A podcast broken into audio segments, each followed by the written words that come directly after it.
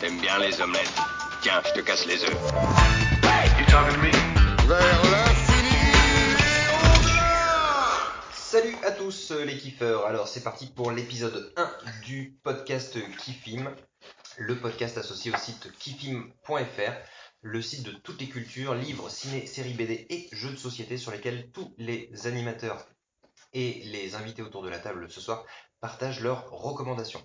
C'est ouvert à tous, donc euh, bah, rejoignez-nous. Et donc aujourd'hui avec moi, Pedro. Salut Pedro, Salut. tu te présentes Euh, Pedro, euh, informaticien et grand fan de séries. Ok. À ma gauche, euh, Juke. Salut Julien, tu te présentes Mm, Salut, donc Julien, ou Joke du coup sur le site. Euh, moi je suis plutôt fan de SF et de pas mal de films et de séries du coup. Et on te retrouve donc hein, sous le pseudonyme Juke sur Kifim. Exactement. Monsieur Lours qui est ce soir notre invité. Salut Guillaume, est-ce que tu peux te présenter? Salut, euh, ben, je m'appelle Guillaume, effectivement. Euh, Monsieur, l'ours sur Kiffé, moi je suis un, un nouveau euh, kiffeur. Je viens de débarquer et euh, du coup euh, je serai un peu la caution euh, noob euh, de ce podcast. Voilà. On est content de, de te recevoir, c'est super sympa. Puis on parlera peut-être un peu de ton actu aussi si jamais euh, on Bah, a avec le temps. plaisir. Euh, à ma droite, euh, Chenin, Christophe. Salut Christophe. Salut, Tu te présentes un peu euh, bah, un chenin sur Kifim, euh, euh, Christophe dans la vraie vie et euh, consultant, euh, fan de séries, fan de films, de cinéma, euh, fan de musique, euh, Fan des années BD, 90. fan de jeux. Bah, en fait, euh, voilà, et moi je parle de jeux parce que parce qu'il fallait quelqu'un qui le fasse. Ok. Et euh, enfin, euh, Guillaume, alias Atlza. hein, ATLZA, ouais. ATLZA, Sans qui sur, nous ne euh, serions pas là. sur Kifim, voilà, un des co-créateurs du, du site euh, qui nous accueille d'ailleurs chez lui ce soir. Donc, euh, on va commencer euh, tout de suite Allez. avec Pedro. Et puis euh, Pedro pour son premier exercice et qui va nous faire un petit peu le tour des news. C'est ça. Alors, les news, euh, j'ai fait un petit récapitulatif euh, des news qui sont sorties récemment et qu'on a pu par- partager notamment sur le Facebook et le Twitter de, de Kifim et aussi quelques petites surprises qui sont sorties aujourd'hui ou hier. Alors, je commence par un petit récap très rapide du Festival de Cannes. Forcément, j'étais obligé de passer par là. Euh, les trois grands prix euh, principaux. Donc, le grand prix du, Festival de Cannes a couronné euh, Spike Lee, absent du festival depuis 27 ans quand même pour son film Black Klansman, c'est dur à dire. Euh, film assez impressionnant, pamphlet qui dénonce le racisme, l'extrême droite et le gouvernement de Donald Trump. Ok. Ça s'annonce euh, assez costaud et un peu violent. On a partagé notamment l'affiche euh, comment- sur Twitter, vous allez voir, c'est assez punchy. Euh, la Palme d'Or a été remise au réalisateur Hiro Kazu Koreeda, c'est un peu dur à dire, réalisateur japonais, pour son film comment Une affaire de famille. Alors là, on est sur du cinéma un peu plus traditionnel japonais. Je n'ai pas vu grand chose du film, malheureusement. Euh, mais a priori, c'est c'est sympa. Tu voudrais qu'on te demande une accrède pour Cannes l'année prochaine? Ouais, c'est ça, un peu. Oh, on ça serait pas mal. hein. On pas besoin de la demander, elle va, elle va, elle va tomber toute seule. euh. Euh, troisième, c'est Jean-Luc Godard, qui a été récompensé par une Palme d'Or spéciale euh, pour son dernier film, mais surtout euh, bah, sa capacité à réinventer continuellement le cinéma et- à travers ses films. Euh, C'était plutôt un, un hommage euh, au réalisateur et à la personne plutôt que pour son dernier film. Voilà. Euh, autre info. Salut Jean-Luc. Voilà, Tu seras peut-être invité euh, à la fin. Peut-être. ça serait sympa. Invitation est lancée. Euh, dernière news côté, côté Amazon hein, qui accélère un peu, il va préparer une série biographique qui va plaire aux fans de football, euh, une série biographique sur Diego Maradona. Mais alors pas que axée sur le football, ce sera une docu-série euh, sur son, le côté vénération du monsieur, mais aussi sur euh, bah, un peu toutes les magouilles dans lesquelles il a trempé. Euh, donc ça peut être assez intéressant. S'ils vont euh, franco, euh, il y a- il peut y avoir des choses très Il est intéressantes. parti pris euh, là-dedans, lui ou il- Du tout. Du tout, donc Du ils tout. peuvent un peu le dénoncer. Enfin, Exactement. Pas, c'est Benny Oui ça qui est intéressant. Est-ce qu'il est qu'il va chanter Like a Virgin? Euh, je ne sais pas. Maradona. Oh là, Maradona, Maradona. Euh, Ça y est. C'est la, c'est la chevelure peut-être qui t'a qui t'a trompé. Alors j'ai une, autre- j'ai une petite question pour vous, pour la, la- la news suivante. Est-ce que vous savez qui est Alfred Pennyworth? Ah, oui, oui. bien sûr. C'est le, c'est le majordome de Batman. Exactement, bien joué, on voit la culture. Euh, en fait, le, le fameux majordome, euh, qu'on voit de temps en temps un peu partout, on ne sait pas trop dans sa vie, il va avoir le droit à sa propre série Ouais, euh, après la, la fin de Gotham. Donc la Gotham a été renouvelée pour une dernière saison. Et donc en fait, euh, il va y avoir le, le créateur de Gotham va lancer une série autour du majordome, et notamment sur, ce, sur sa jeunesse dans les forces spéciales britanniques dans les années 60. Ah oui. Et- Ce qui me donne vachement plus envie que Gotham. à Gotham, c'était un peu fourre-tout. Mais le personnage, Euh, mérite. euh, ouais. Enfin, la façon dont ils l'ont traité dans Gotham, là, euh, il a vraiment pris du galon, quoi. Moi j'ai abandonné Gotham là, depuis euh, quelques saisons. Enfin, je sais pas combien l'émission de rendu. Cinquième. Cinquième, donc j'ai- j'ai dû arrêter après. Enfin, un cinquième arrive. J'ai dû arrêter au milieu de la, la, de la 3, un truc comme ça, mais euh, rien que l'univers, dans l'univers Batman, je trouve que c'est intéressant d'aller d'aller euh, d'aller creuser ce Personnage. Ce personnage. Ouais, alors, ce qui est dommage du coup, puisque dans la série Gotham, c'est euh, c'est maintenant que les méchants arrivent. Ouais. C'est maintenant qu'on commence à tous euh, à tirer les, grands portraits, les trucs. Ça devient, euh, ça devient cool, quoi. Ah ouais, mais bon, là, c'est un peu le bazar sur la Fox en ce moment et je pense qu'ils ont Ah ouais, il y a des coupes dans les budgets. Euh, beaucoup, ouais. Notamment avec l'arrivée de Disney qui a racheté pas mal Mais- de choses. Ils ont sauvé Brooklyn Nine-Nine. A sauvé Brooklyn Nine-Nine. Alors là, je suis pas revenu là-dessus, on peut en parler vite fait deux secondes s'il faut, mais Tout je suis pas revenu parce qu'on on a tellement parlé euh, à travers tout l'internet, mais Brooklyn Nine-Nine a, été- a été sauvé de la coupure pour une dernière saison euh, devant le, le tollé de tout le monde, que ce soit sur Twitter, euh, des stars. Annulé par la Fox, reprise Ouais. par NBC. Par NBC. C'est ça. La seule qui sera sauvée avec euh, Designated Survivor, qui va être sauvée, pas officiellement, mais sauvée par Netflix. Ils ont tellement mis big dans le contrat que The Expense aussi, j'ai pu faire une news. The Expense, The Expense va, est sauvé. ouais. va être sauvé. ouais. Je savais même pas qu'ils voulaient l'annuler. Si, faisait partie de ceux Ça qui coupés, mérite. euh, Sci-Fi qui coupe. Et c'est Amazon, c'est je crois qui. C'est ça. Alors que euh, des, des, ouais. Ouais, Amazon qui sauve, euh, bah, ça va un peu avec la, la montée en, en puissance d'Amazon. Autre news euh, qui va intéresser les fans d'une vieille série britannique, peut-être la plus grande série Ah, britannique. Non. Doctor. Doctor Who. Ah. Euh, la BBC et Twitch viennent de passer un partenariat pour diffuser 500 épisodes de Doctor Who Oh. classique. Mais alors d'une façon un peu originale. Donc c'est des épisodes euh, qui ont été diffusés entre 63 et, et 89. Donc c'est vraiment les vieux, les classiques Doctor Who. Euh, il est diffusé, ça commence à partir le, 20 le 29 mai prochain. Ça sera en continu 24-24. Mais en fait, Ah ouais. c'est par bloc de 8 épisodes. C'est-à-dire qu'en fait, ils vont faire trois fois les 8 mêmes épisodes dans une journée. Ah. Donc, euh, pour boucler 24 heures du coup. Euh, et donc bah, pour durer assez longtemps et diffuser 500 épisodes. On peut laisser faire le calcul, je l'ai pas fait, mais 500 divisé par 8, ça fait X jours. Euh, mais ça va durer euh, ouais, quasiment une bonne, bon deux tiers d'année. Euh, comment de, de, de comment Je suis content que les, Le Docteur Who. commencent à faire des trucs euh, comme ça. ouais Bah, C'est sympa. surtout une super bonne nouvelle pour euh, Doctor Who et les épisodes classiques qui sont des épisodes un peu mythiques, euh, perdus parfois, euh, aux quatre coins du monde et euh, c'est assez cool si effectivement on peut remettre la main dessus dans une qualité pas trop euh, sale. bah, du coup comme c'est Amazon qui est derrière Twitch, je pense qu'il va y avoir un truc assez sympa. Moi, je les avais tous en VHS, mais après, j'avais j'avais enregistré Interville. Ah bah c'est normal, la vachette. hein. Question de priorité. Ouais. Euh, une petite news euh, network. Alors c'est rapide comme ça, mais euh, ça montre un peu le marasme des networks en France, notamment par rapport à Netflix ou Amazon. Canal+ lance une nouvelle offre pour contrer Netflix, une offre Jones à 9,95 par mois, euh, sans engagement, réservée seulement aux moins de 26 ans. Donc Oh. euh, malheureusement personne autour de cette table. Euh, et l'offre donnera accès à des séries, euh, leur catalogue de films inédits, qui pour le coup est peut-être le- ce qui est le plus intéressant en France, Mm. euh, et euh, aussi du sport. Ligue 1, rugby, le basket et Formule. Il est fumé. Et quel est l'intérêt de l'offre? Je comprends pas le fait de restreindre à moins de 26 ans. ouais. Je- Euh, Et tu pourrais faire un bouquin pour le et essayer, sport. essayer d'intéresser les, ouais, essayer de faire venir les jeunes chez eux. Ouais, c'est c'est étrange. Euh, tous les ans, les Canal Plus essaye de sortir une connerie euh, pour essayer d'attirer les jeunes, et tous les ans Ça ils changent et ça marche pas. Je dirais que c'est tous les deux ans, parce qu'une année sur deux, c'est TF1. C'est- Non, parce que TF1, ils ont leur public euh, aussi de, comment, de ménagères et tout, donc euh, je pense que c'est pas forcément la même cible. C'est un vaste sujet que les networks en France. C'est clair.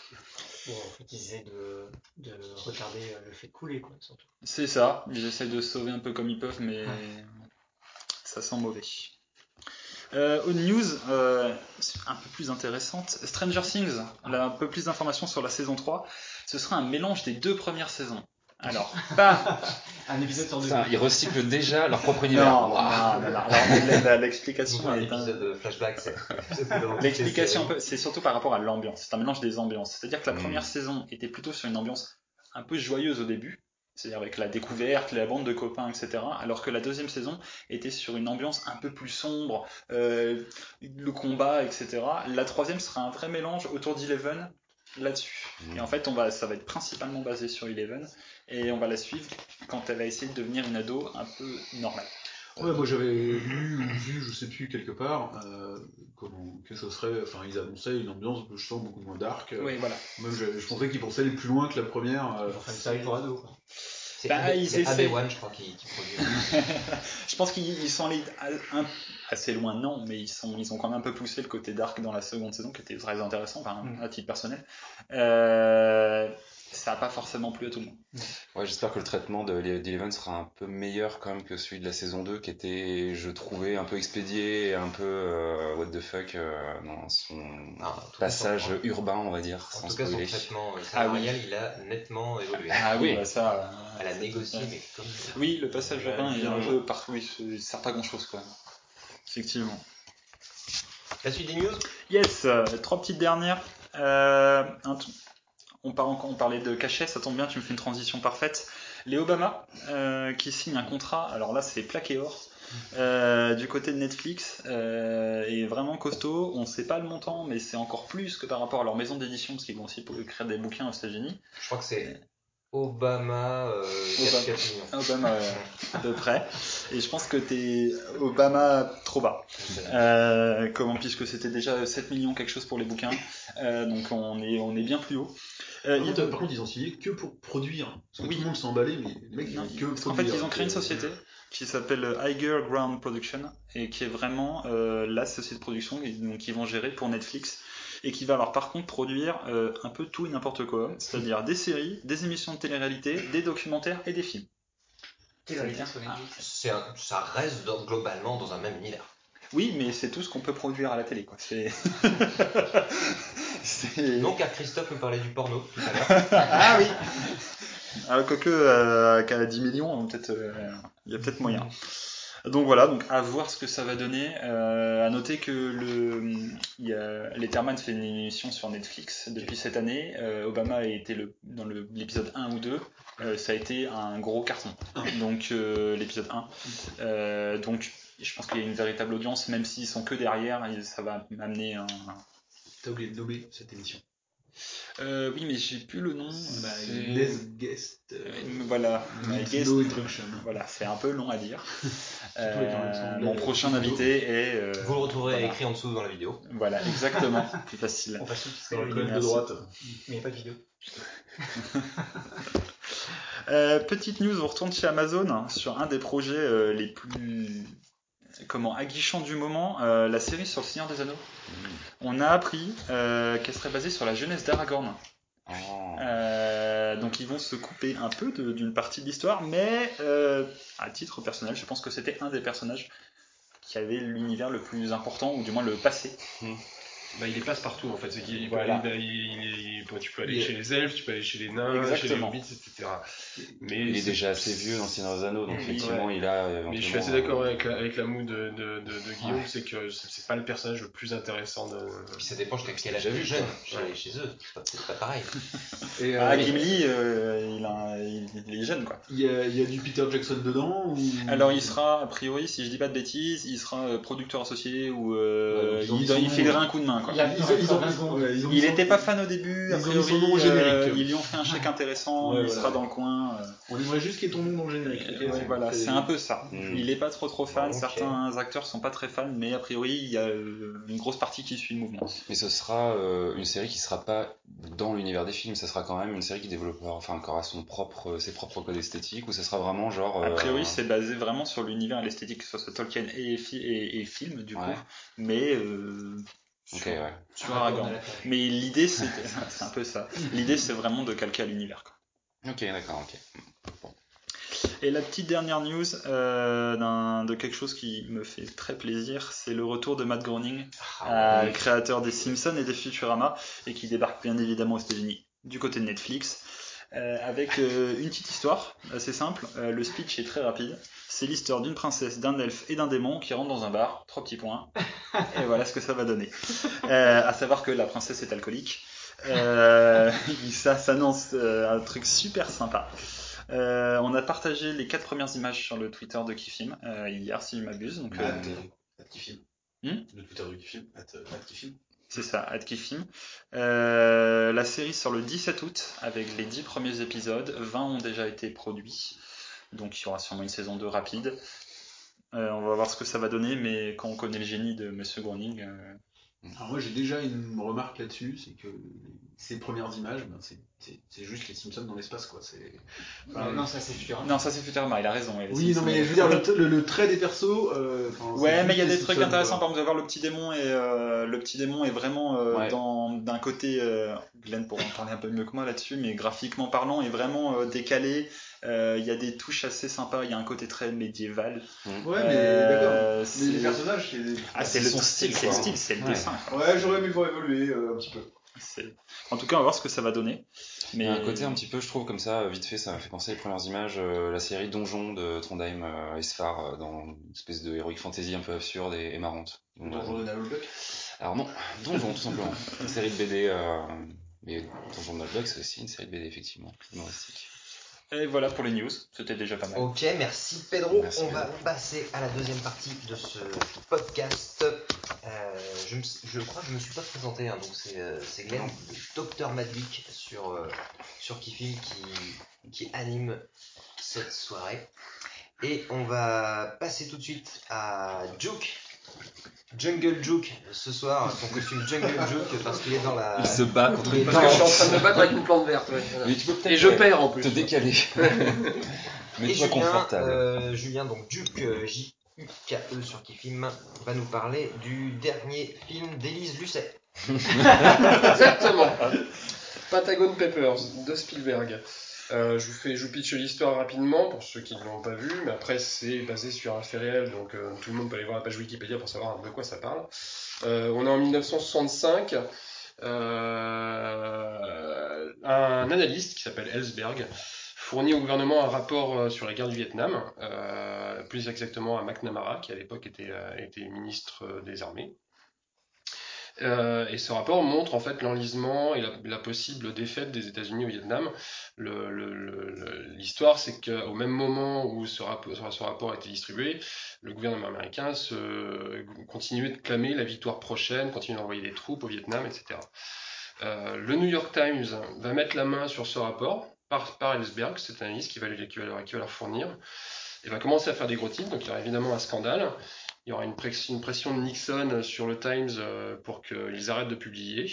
Euh, et en fait, c'est le Post, le Washington Post, qui va aussi avoir accès à, ce- à cette analyse, euh, qui, va, décider, qui va, il va y avoir une, guerre interne pour savoir s'ils doivent publier ce rapport euh, à cette époque-là. Et donc, on va suivre euh, le rédac chef euh, du Washington Post, qui est, euh, qui est joué par Tom Hanks, qui va négocier, se battre un peu avec, euh, avec, euh, avec sa patronne, qui est, qui est incarnée par Mary Streep, pour savoir, s'ils doivent publier ou pas. Euh, là où il y a débat un peu, c'est que Mary Streep, en fait, euh, son personnage, dans la réalité et dans le film, était une amie proche de McNamara. Et, euh, et le Washington Post devait rentrer à cette époque-là en bourse, donc les actionnaires, enfin les futurs actionnaires, ne voulaient pas qu'il y ait de scandale, ne voulaient pas que le rapport soit publié sur le Washington Post. Le film, je peux le pitcher jusqu'au bout, parce que de toute façon c'est une histoire vraie. Euh, le Washington Post en fait va finir par publier le rapport. Euh, la Cour suprême des États-Unis va autoriser la publication de ce rapport. Et en fait, cet homme-là, Ellsberg, l'analyste au départ qui a fourni le rapport aux journaux, va devenir en fait le premier lanceur d'alerte. Voilà, c'est ça l'histoire. Euh, le jugement que j'en fais de ce film, c'est le même que j'ai eu sur Kifim, que, je, que vous pouvez aller voir. C'est c'est un bon film. Les acteurs sont bons. Euh, Tom Hanks fait du Tom Hanks, Meryl Streep est toujours aussi bien. Vous êtes captivés, il n'y a plus un mot. Euh, mais c'est du Spielberg. En fait, Spielberg, c'est c'est le meilleur atout de ce film et le pire, parce que c'est du Spielberg. Moi, quand je regarde un Spielberg, je veux quelque chose de plus. Je veux du magique. Je veux quelque chose qui sorte de l'ordinaire. Je veux. Voilà, et là, là le extraterrestre qui passait en vélo, ça, ça collait pas. Non, non, pas forcément dans l'histoire, mais dans la, dans, dans la réalisation, vraiment. Et, euh, et là, et là c'est tout est moyen. C'est bien joué, mais sans plus. Euh, les décors sont bons, mais sans plus. L'intrigue, bon, bah, après, c'est du fait réel, mais il n'y a pas de choses qui t'amènent un peu de, un peu de suspense, etc. Donc, c'est tout est sans plus dans ce Ils film. ont trouvé l'Oasis. L'Oasis. Ready Player One. Et non, et voilà, moi, c'est le problème que j'ai avec ce film, c'est que moi, je, je suis un grand fan de Spielberg première époque, je suis un grand fan de E.T., je suis un grand fan de, de, de, de Rencontre du troisième type, de Hook, de tous ces films-là de Spielberg, et je trouve que depuis quelques temps, Spielberg, alors il n'a pas perdu sa main, il a toujours, il a toujours un geste à la caméra, il a toujours quelque chose qui sort, mais c'est moyen. E.T. Euh, Rencontre du troisième type, Hook, c'est même plus du première époque maintenant. hein. Ah bah si. Euh, Si. ouais, on va dire que pour une partie de l'audience, à mon avis, c'est carrément euh, la préhistoire. Ah, il y a- il y a- euh, Moi, c'est mon enfance. A hein, mais moi aussi, mais d'accord. Non, mais t'as plus vieux que ça. Mais pour toute personne née après euh, plutôt 95, euh, Donc voilà, mon avis. Tu sur quelle note sur Kiki Eh ben, j'ai mis la moyenne en fait. Si mes souvenirs sont bons, parce que je l'ai fait un, un petit moment là, euh, mais il me semble que j'ai mis la moyenne, justement parce que c'était bon sans être mauvais, sans être excellent, sans. Alors, évidemment, Tom Hanks et Meryl Streep sont toujours très bons, mais, mais même eux, Tom Hanks et Meryl Streep, on a l'habitude qu'ils nous sortent quelque chose dans leur jeu d'acteur. Là, ils jouent bien, mais il y a rien qui crève l'écran quoi. Qui est intéressant, c'est que ça fait un peu partie d'une vague de films où justement on met en scène les lanceurs d'alerte. Enfin, il y a Mm. eu euh, un documentaire et un Mm. film euh, sur Snowden. euh, c'est une manière pour. J'ai mis, euh, j'ai mis un petit un chouïa au-dessus de la moyenne même. C'est sûr, c'est vrai, c'est vrai, c'est- c'est c'est moyen, Ouais. effectivement. Mais c'est dans l'air du temps. C'est du coup c'est marrant de voir Spielberg qui s'empare d'un sujet qui est très actuel, mais qui Ouais. où il va lui donner sa patine euh, historique, et comme il aime bien faire, avec une reconstitution qui j'imagine est Tu au sens en fait dans le euh, film, il a voulu, il a voulu en fait son, le sujet du film c'est les lanceurs d'alerte. Même Mm. si Ellsberg, l'analyste, on le voit quasiment jamais dans le film, on le voit un peu au début, euh, quelques passages dans le film. L'action est vraiment centrée sur le rédacteur et sur sur Meryl Streep, la, la- la patronne. Euh, mais tu sens qu'il a voulu parler des, des, des lanceurs d'alerte parce que le film se termine sur l'effraction Watergate, qui est arrivé juste après ce scandale des Pentagon Papers. Quoi. Tu sens vraiment que le sujet derrière, sous-jacent, c'est euh, c'est vraiment les lanceurs d'alerte. Mais même ça, c'est- pas vraiment amené, quoi. On, on suit. euh, J'en ai l'impression de regarder un, documentaire, une docu-fiction, quoi, un peu évidemment meilleur qu'une docu-fiction, mais euh, mais il n'y a pas, a a pas le petit truc en plus qu'on a l'habitude d'avoir avec Spielberg. Alors, moi j'attendais vachement ton avis sur, sur ce film parce que tu nous l'as déjà dit, en plus t'es grand fan de Spotlight. Ouais. Il y a quand même euh, un parallèle à faire entre Spotlight et Pentagon Papers. Alors qu'est-ce qu'il y a Spotlight qu'il n'y en a pas euh, Pentagon Papers Alors Spotlight, euh, le, le- la réalisation du film, j'ai du mal à juger, mais je la trouve très bonne, mais j'ai du mal à donner les détails. Spotlight, moi, ce qui m'a conquis, conquis c'est les, c'est les jeux d'acteurs. Parce que dans Spotlight, du premier rôle jusqu'au quatrième, cinquième rôle, tout le monde joue à merveille. Il y a des dialogues monstrueux dans Spotlight, il y a des échanges entre les acteurs qui sont vraiment tout simplement géniaux. Euh, j'ai la, scène où un- alors dans Spotlight, c'est les enfants violés par des, par curés aux États-Unis. Scène d'un ancien enfant, un ancien enfant violé qui vient témoigner auprès du journal pour leur dire allez-y enquêtez. Le dialogue entre les journalistes qui essayent de voir si le mec est pas complètement taré, mais le mec est forcément un, peu taré parce que parce qu'il a une enfance dégueulasse. Le dialogue entre les entre les quatre journalistes et le mec qui est un euh, sixième, septième rôle parce qu'il fait juste cette apparition là. Et c'est du, très très grand cinéma, de la- de la très grande direction d'acteur. Spotlight que t'avais quand même noté euh, 10 sur 10. Ouais, parce que sincèrement, je Ah, peu pas, pas trouvé de ouais, défaut. C'est un peu ton, ton tango et cash. euh, à moi, quoi. Des temps modernes. Ah bah sur ce thème-là, ouais, sur, sur, sur les faits réels, sur des trucs comme ça, parce que c'est difficile, les, faits, réels- les, les films avec un, sur, basés sur des faits réels, c'est souvent difficile de faire un bon film parce que tu restes accroché aux faits réels, tu n'as pas de twist dans, dans le scénario, donc tout réside dans la réalisation et le jeu d'acteur, et Spotlight, dans la réalisation et le jeu d'acteur, il, il cartonne.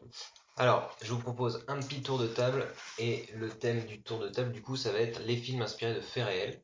S'il y a quelque chose qui vous vient, est-ce que tu as une recommandation déjà, déjà Joe? Euh, bah, dernièrement, j'ai noté ça cet après-midi, j'ai regardé euh, Moi Tonya, I Tonya, euh, le film Ouais. sur, sur Tonya Harding Oui, c'est Tonya Harding, merci. Le film sur Tonya Harding, euh, qui est très bon, parce que, parce que du coup, l'actrice qui est Margot Robbie, je crois, qui joue Tonya Harding, euh, est monstrueuse dedans. Elle est vraiment très très bonne. Euh, et en plus, ça m'a donné une seconde lecture à ce, à ce, à ce fait que moi j'ai connu quand j'étais gamin, où on a tout le monde entier a haï cette fille-là parce que soi-disant elle avait euh, commandité le- le- le- l'agression de sa principale rivale américaine. Euh, ça a donné une seconde lecture que j'a- que j'avais pas. Donc euh, du coup, très bon film. Euh, je voudrais quand même réagir sur euh, Pentagon Papers. Mhm. Euh, je trouve que t'es un peu sévère quand même. Mais je suis que- sévère, mais je suis sévère parce que c'est Spielberg. Oui, mais justement, moi euh, j'étais content de retrouver un, un classique. Il a imité le style d'Hollywood euh, qu'on voit plus souvent. Un peu comme The Lost City of. Z qui est sorti l'année dernière et qui pour moi était un bon film dans la veine des grands classiques hollywoodiens. Mhm. Et Pentagon Papers, ça sera peut-être pas le film de l'année, ce sera pas le meilleur film de. Spielberg, mais je trouve que les acteurs ils sont vraiment bons, ils sont hyper convaincants. euh. C'est un exercice de style, quoi. Ouais. Ouais. Moi, Je j'ai trouve pas accroché. un peu sévère. Je suis peut-être sévère, mais moi, j'ai pas accroché. Ok, bah on vous invite à venir euh, partager vos avis sur le site euh, kifim.fr si vous avez vu Pentagon Papers. D'autres. Quelqu'un peut- pour nous parler Ouais, moi j'ai euh, j'ai- failli être pris de court euh, par ta question. J'ai triché, j'ai été sur Kifim regarder mon profil et voir un peu si j'avais euh, si j'avais quand même quelques coups de cœur en inspiré de faits réels. Et en fait, du coup, je vais reparler d'un truc pareil qu'on a abordé la dernière fois, mais j'en ai deux. Il y a quelques années, euh, 2007, j'ai sous les yeux, il y avait Persepolis qui m'avait qui m'avait scotché. Attends, c'est un dessin animé, ça peut pas être. euh, C'est dans la partie film. J'ai le droit, j'ai le droit. C'est pas de la réalité. c'est inspiré, t'as t'as dit inspiré de la réalité. Ah non, c'est pas tout récent, c'est à 11 ans, on est bien d'accord. Les Simpsons, ça marche du coup Non. Et, euh, mais c'est pas grave parce que c'est pas de Persepolis euh, que j'ai que j'avais parlé. Euh, j'avais parlé de Nous trois ou rien. Ah bah oui. Et oui. Euh, comment donc qui lui n'a que euh, 3 ans, donc là c'est bon, j'ai le droit d'en parler, c'est pas trop vieux. Euh, qui est pour le coup euh, plus, euh, enfin qui est peut-être moins réaliste parce que euh, j'ai oublié le nom du réalisateur, c'est Kéron. Kéron, qui raconte en fait l'histoire de ses parents. Bon, j'imagine que c'est pas mal remon- remoncé, ce genre de, etc. Mais euh, donc comme Persepolis, c'est la montée du Shah d'Iran, euh, ses parents euh, qui euh, voilà qui vivent ça, qui fuient l'Iran, c'est vu euh, d'un point de vue humoristique. Euh, et c'est, c'est, je sais pas, il y a un, en- en fait, il y a un entrain là-dedans Ouais, qui, Je te l'avais conseillé, fantastique, moi je trouvais que ce film-là, il, il avait trouvé la, la parfaite balance entre l'humour et le, et le, le drame. Ouais, ouais, tout à fait, mais c'est, C'est c'est tout ce qui est dramatique et jamais larmoyant, euh, c'est jamais chiant, il y a toujours une petite pointe d'humour. Enfin, il y, a- il y a vraiment une vraie, une vraie balance dans ce il, film. il montre, il montre en fait que dans des, des situations dramatiques, il y a quand même, euh, il y a, il y a du bon qui sort. Mm. Il y a du bon qui sort et, euh, et voilà quoi. Il fait, il, il fait ce contrepoids aussi à Persepolis. Il faut, faut avoir vu les deux et, euh, et c'est vraiment très bien. Oui, mais est-ce qu'on voit des filles à poil? Eh ben, pas des masses. Pas. Moi je peux rebondir. Sur. Alors, tiré de Ferrel, un film de cul, c'est pas, marche pas. Hein. Lovelace. Non, j'ai pensé. Alors, c'est pas un film assez récent, mais je rebondis sur le Tom Hanks. Euh, j'ai pas vu de film. euh, le pont des espions. Non, c'est Catch Me If You Can. Qui est, Ah oui. qui est assez Alors, vieux. Et lui, il a le droit de faire des vieux films. Non, mais c'est pas vieux. Pour le coup, oui, Catch Me If Euh, You Can, euh, c'est aussi un exercice de style. Ouais, euh, exactement. Euh, Dans la réalisation, quoi. Il, Ouais. il a un petit côté qui ressemble à Pentagon Papers dans le, dans le travail d'exercice de style, je veux dire, pas dans le, dans le, le rythme ou l'histoire.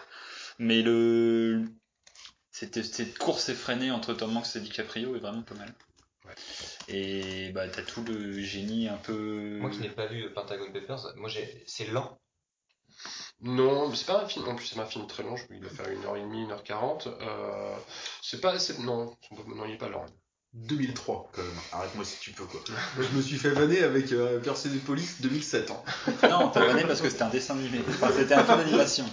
Non, non, on a bien dit dessin animé. On va être encore plus condescendant. Bon, je vais enchaîner euh, avec la deuxième partie de, On, a, on, a- on approche de la demi-heure. Euh, je sais pas trop combien de temps on va tenir. Et c'est l'heure d'écouter notre invité, Monsieur l'ours, euh, Guillaume, qui va nous parler série avec le retour de d'une série dont il va nous dire lui-même le titre. puisque, euh, il l'a choisi. Effectivement, je me suis mis tout seul dans la merde puisque j'ai pris une série qui euh, est un petit peu compliquée à, à dire puisque je vais vous parler de The Handmaid. Voilà, voilà, premier essai, premier craquage, The Handmaid's Tale. Euh, donc, qui est une série euh, traduite en France par La Servante Écarlate pour euh, ceux qui préfèrent euh, le dire en français en se sauvegardant de voilà d'un accent anglais un peu foireux. Euh, donc c'est une série euh, produite par une plateforme de contenu en streaming un petit peu comme Netflix qui s'appelle Hulu ou Hulu. sais pas comment on dit. Oui, qui font très bonne série ouais, qui est diffusé en France sur OCS euh, 24 heures après la diffusion américaine, quand ça veut bien marcher. Euh, c'est euh, pour le contexte du coup euh, adapté, euh, en tout cas pour la saison 1 d'un livre de euh, Margaret Atwood publié en 85. Et pour l'anecdote, il y a eu une première adaptation en 90 euh, en film cette fois avec notamment Faye Dunaway et Robert Duval, voilà, dans tête d'affiche de ce film. Euh, et euh, pour euh, toujours le contexte de la série, ça va être, on va retrouver au poste de showrunner Bruce Miller, qui a pas un CV de fou parce que euh, il a euh, notamment euh, bossé pour la série euh, The Hundred et euh, Eureka. Bon, Eureka qui était euh, une série pas mal. Euh, donc ça c'est pour le contexte, le pitch euh, de la série. Donc ça raconte euh, l'histoire d'une Amérique dystopique. C'est un monde qui est assez proche d'une autre, euh, peut-être euh, je sais pas, je crois que c'est 3 ou 5 ans euh, dans le futur par rapport à aujourd'hui, euh, où euh, des problèmes écologiques, sanitaires ont créé euh, une, une, une baisse drastique de la, natalité. Et du coup, la société s'est réorganisée en castes, où chaque femme, notamment, a, a son rôle. Euh, donc femme de euh, la caste un petit peu bourgeoise, euh, gouvernante de ces maisons-là, euh, euh, et euh, personnes, euh, on va dire, euh, des intellectuels, des scientifiques qui sont eux euh, un petit peu envoyés dans ce qu'ils appellent les colonies, dont on découvrira plus tard euh, l'utilité pour cette société-là. Et donc on va suivre euh, en particulier la caste des handmaids, qui donc sont les servantes et qui n'ont d'autre rôle que de servir de euh, faiseuses d'enfants pour cette société euh, qui est devenue fertile et donc de euh, voilà de ventre tout simplement pour euh, les femmes, notamment les femmes euh, des, euh, des personnes les plus riches. Euh, pourquoi c'est euh, c'est euh, alors déjà euh, le pitch est quand même assez particulier. Pourquoi c'est une série à voir? Alors déjà parce que mm, donc, personnellement, je trouvais que c'était un univers qui était très proche de nous. C'est-à-dire qu'il y a vraiment des, des repères sur lesquels on peut s'accrocher pour s'immerger dans ce monde-là, mais en même temps c'est assez mystérieux. Le- la série utilise comme beaucoup de séries euh, high concept avec comme ça un truc un petit peu dystopique, euh, des notions de flashback pour qu'on découvre un peu comment on en est arrivé là. Et c'est vrai que c'est cette série-là, elle te, elle t'invite vraiment à euh, regarder aussi les épisodes pour te, parce que tu te poses vraiment la question de te dire mais putain comment on en est arrivé là quoi. C'est juste, euh, enfin comment cette société a pu euh, évoluer aussi vite et dans une une- dans un visage aussi, euh, aussi flippant et aussi euh, différent. Euh, la deuxième raison, c'est aussi que les acteurs sont hyper convaincants. Euh, alors, euh, notamment le personnage principal qui est joué par euh, Elisabeth Moss qu'on avait vu dans Mad Men. Alors je pense qu'elle, elle a été castée pour sa capacité à pleurer sur mesure. Mhm. Parce que clairement, elle est impressionnante, elle trans transmet vraiment une émotion de fou, mais il n'y a pas un épisode où euh, je pense elle verse pas sa petite larme, et a raison. Et on retrouve aussi pour les têtes connues, il y a euh, Joseph Fiennes, donc euh, le frère d'eux, et euh, Yvonne euh, Strahovski, qui avait joué notamment dans les dernières saisons de Dexter, qui était un petit peu la petite amie psychopathe de Dexter, euh, qui joue les deux personnages de justement euh, personnages de la famille un petit peu euh, euh, riche qui euh, héberge euh, donc euh, le, le Landmaid. Euh, c'est une série qui prend pas mal son temps pour poser son univers. Il n'y a pas un rythme de fou, mais ce qui est assez remarquable, c'est que c'est une série qui n'hésite pas à complètement euh, faire évoluer son intrigue de manière assez radicale, je trouve. Euh, et ça c'est cool parce que d'un côté c'est pas un rythme effréné, mais en même temps au bout de la première saison il y a déjà euh, un univers qui a été bien chamboulé par euh, la narration. Donc c'est assez euh, assez cool. Et c'est aussi une série qui est très actuelle euh, malgré sa matière euh, première qui est quand même vieille de 30 ans. Et du coup je trouve que c'est presque flippant de se dire que adapter un livre d'il y a 30 ans et se dire que c'est carrément un truc actuel aujourd'hui par rapport à la condition de la femme, à l'inclusivité euh, des gens dans la société, aux problèmes écologiques et tout, c'est euh, voilà, c'est assez euh, assez flippant. C'est Produit par Weinstein euh, bah je ça serait assez assez, euh, assez ironique je pense, mais euh, non c'est produit par Hulu du coup. Ouais. Euh, et ce qui m'avait fait un- ce qui m'a fait marrer, c'est qu'effectivement, euh, notamment, euh, clairement, là, cette société dystopique là, elle est quand même assez euh, mauvaise hein, quelque part. Le côté dystopique fait que euh, tu veux peut-être que je On a parlé, on l'a défini dans le podcast épisode 0 qui filme, euh, Christophe, t'étais là Eh bien voilà, je vous invite du coup à retourner écouter l'épisode 0 pour euh, un petit peu creuser. Ouais, tout à fait. Ah, d'accord.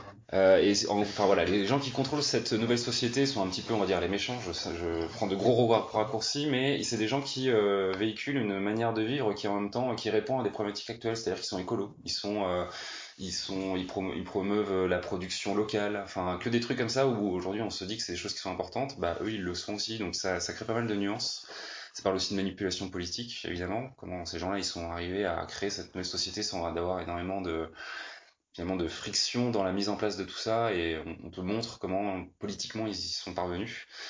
Euh... On critique, on critique, mais elle marche pas si mal. euh, leur- oui, bah, Surtout tout si à fait. riche, pour les riches. Ouais, tout ça. Surtout si tu es riche. Et euh, voilà, donc c'est une série qui quand même véhicule des thèmes qui sont assez forts et que je trouve qu'ils sont traités sans vraiment complaisance, sans voyeurisme, alors que pourtant il y a un côté assez trash et un côté assez euh, intime aussi euh, dans ce qui se passe. Et euh, euh, Parce qu'elle montre quand même assez clairement du viol. voilà, exactement. Ouais. Donc faut. Et d'ailleurs, faut réussir à euh, l'amener quoi. Ouais, complètement. Ouais. Euh, en conclusion, je dirais, c'est un petit peu le, du coup, le, ce que je disais dans ma critique sur Kifim. Euh, une série, je notais pour l'instant 8 sur 10. Alors c'est un petit peu compliqué, la série n'est pas terminée, elle a encore le temps de, d'exploser, de mériter un 10 ou alors de se casser la gueule et puis de devenir irregardable. Euh, mais euh, pour l'instant, on est en cours de la deuxième saison. Mhm. Je trouve que la première saison, c'est une grosse claque, aussi bien émotionnelle que, bah, il y a quand même un rapport assez physique. Je trouve qu'il y a vraiment un truc qu'on ressent, quoi, physiquement. Euh, la deuxième saison commence assez moyennement, je trouve, mais euh, au bout du troisième épisode, c'est reparti. et, euh, y a de belles choses qui vont arriver, à mon avis. Euh, donc euh, voilà, hautement recommandable. Euh, The Handmaid's Tale et euh, 8 sur 10 sur Kifim. Moi j'ai eu un très gros problème avec la première saison de La Servante Écarlate, parce que moi, je suis pas joueur. Euh, et je suis sûr que je vais l'avoir avec la deuxième saison, c'est que j'ai une furieuse envie de buter le chef éclairagiste de cette série. Ah, C'est-à-dire qu'il passe à peu près un plan sur deux, il y a un petit rayon de soleil couchant qui passe à travers un tas de poussière pour vous faire un beau, euh, comme ça, façon euh, gare de train de je sais plus quand, là, de New York. Et, alors bon, déjà, il le fait, pourquoi pas. Il en abuse, ça devient dégueulasse, mais il en abuse tellement, le mec, qu'il y a un plan à un moment où ils sont sous un toit en pente, et il y a deux rayons qui viennent et qui se croisent. Et à moins que cette série se passe sur une planète à deux soleils, là vraiment il a quand même été beaucoup trop loin. Et, et, et j'ai focalisé, mais euh, Mais tu t'ennuies en tout- toute la série, je me suis dit, mais c'est pas possible. En fait, il faut, il faut la voir en y pensant, et on se rend En compte fait, t'as passé la série à chercher le deuxième soleil. que. Ouais, C'est ça. non mais. Mais là, tu viens de gâcher ça à tout le monde. hein. Tout le monde va regarder. Non, non, vous verrez que ça. Mais ça m'a, ça m'a plombé la série. Je suis désolé. Ah. Non, non, je l'ai trouvé très très bien. Mais c'est vrai qu'une fois qu'on a noté ce truc-là, en fait, on, on, on le cherche. Quoi. Et euh, dès qu'elle est dans sa chambre, c'est comme ça. Dès qu'elle est n'importe où, euh, c'est comme ça. Et jusqu'au point où les mecs, euh, il y a Ouais, des rayons qui rentrent dans tous les C'est sens. une assez bonne remarque dans le sens où c'est une série qui se veut aussi assez léchée au point de vue de sa réalisation quand même, Ouais, avec c'est un ça. grain, une couleur, Et qu'il y a une ambiance, euh, justement. une, euh, un étalonnage. Est-ce qu'ils ont pas été trop loin dans la recherche d'ambiance pour amener une recherche d'ambiance euh, lumineuse Et euh, voilà, ils ont. Ah bah, ils vont jusqu'à braver les lois de la physique. C'est la euh, DA ouais. en même temps, quoi. Je veux dire, Ouais, c'est complètement, choix, euh, Ce Alors, rouge très présent. Précisons euh, quand même que euh, cette série qui est adaptée d'un roman Mm. euh, s'en éloigne maintenant puisque le roman s'arrête euh, quand s'arrête la première saison. Ouais. Et donc Ce qui est ça assez marrant nous d'ailleurs, c'est amènera à que, parler. euh, juste, je- enfin juste cette petite précision, mais ce qui est marrant, c'est que le roman se finit par le même cliff que la série. Ouais, Et à l'époque, enfin, je pense que les gens étaient fous, quoi. Complètement. Il n'y a pas de suite, quoi. euh, Comment ça se passe? C'est pas, ouais, c'est pas la mode d'Harry Potter. Mais donc, et, ouais. euh, et donc, ce qui, est, c'est- ce qui est intéressant, parce que ça pourrait nous amener à parler peut-être dans un prochain épisode sur une thématique, de, je ne sais-je, euh, à parler de, la transformation qui s'opère maintenant dans les, chez, les, chez les producteurs et les diffuseurs, comme euh, on a lu là aujourd'hui, ça aurait pu être une news, hein, que Netflix avait racheté Arrested Development, pour ceux qui avaient suivi Mm. cette série comique, Mm. avec l'excellent acteur qui joue dans Ozark, qui joue dans plein de trucs énormissimes. Et euh, ils ont fait un truc de fou, c'est-à-dire que tu peux trouver les trois premières saisons de Arrested Development sur la plateforme. Et puis si tu vas chercher un peu dans les, les méandres du truc, tu trouves ce qui était origi- or- originellement la saison 4 qui, qui a existé. Et en fait, eux, avec l'accord de, du euh, showwriter, showrunner, machin, ils ont euh, tout remonté. Mm. Ils ont tout remonté et donc tu trouves une nouvelle version de la saison 4 d'une série qui a été tournée sur Netflix, ouais. Ah ouais. Et apparemment, ça, euh, ça, in- ça inaugurerait un peu une sorte de nouvelle ère de, des rapports qu'il va y avoir peut-être entre les, les showrunners. Euh, eu 10 euh, entre les, anciens, euh, les anciennes saisons et celle de. C'est le même traitement qu'il y a la Casa des Papel. Ah oui, exactement. Euh, Ouais. Netflix a vraiment re- redécoupé le rythme euh, par rapport à la diffusion d'Antena 3 en Espagne. Et en Espagne, ça n'a pas fait un gros succès. On connaît le succès maintenant de cette série euh, après diffusion sur Netflix. Il n'y a pas photo, quoi. Guillaume, euh, Monsieur l'ours, Ouais. euh, qui officie, qui officie également hein, d'ailleurs sur le, le podcast Tournée Générale, qu'on vous invite bien sûr à découvrir et qui, voilà, on marche un petit peu nous dans, dans les pas de ce podcast rennais. Euh, une thématique que peut-être vous pourriez aborder euh, là-bas, euh, c'est aussi cette thématique que j'adorerais du, euh, des meilleurs clips de première saison. Hmm. Et euh, pour le coup, celui de la Casa des Papel, il est quand même vachement cool, quoi. Alors pour le grand public, c'est quoi un clip Une cliffhanger, ouais, t'as raison, euh, chemin.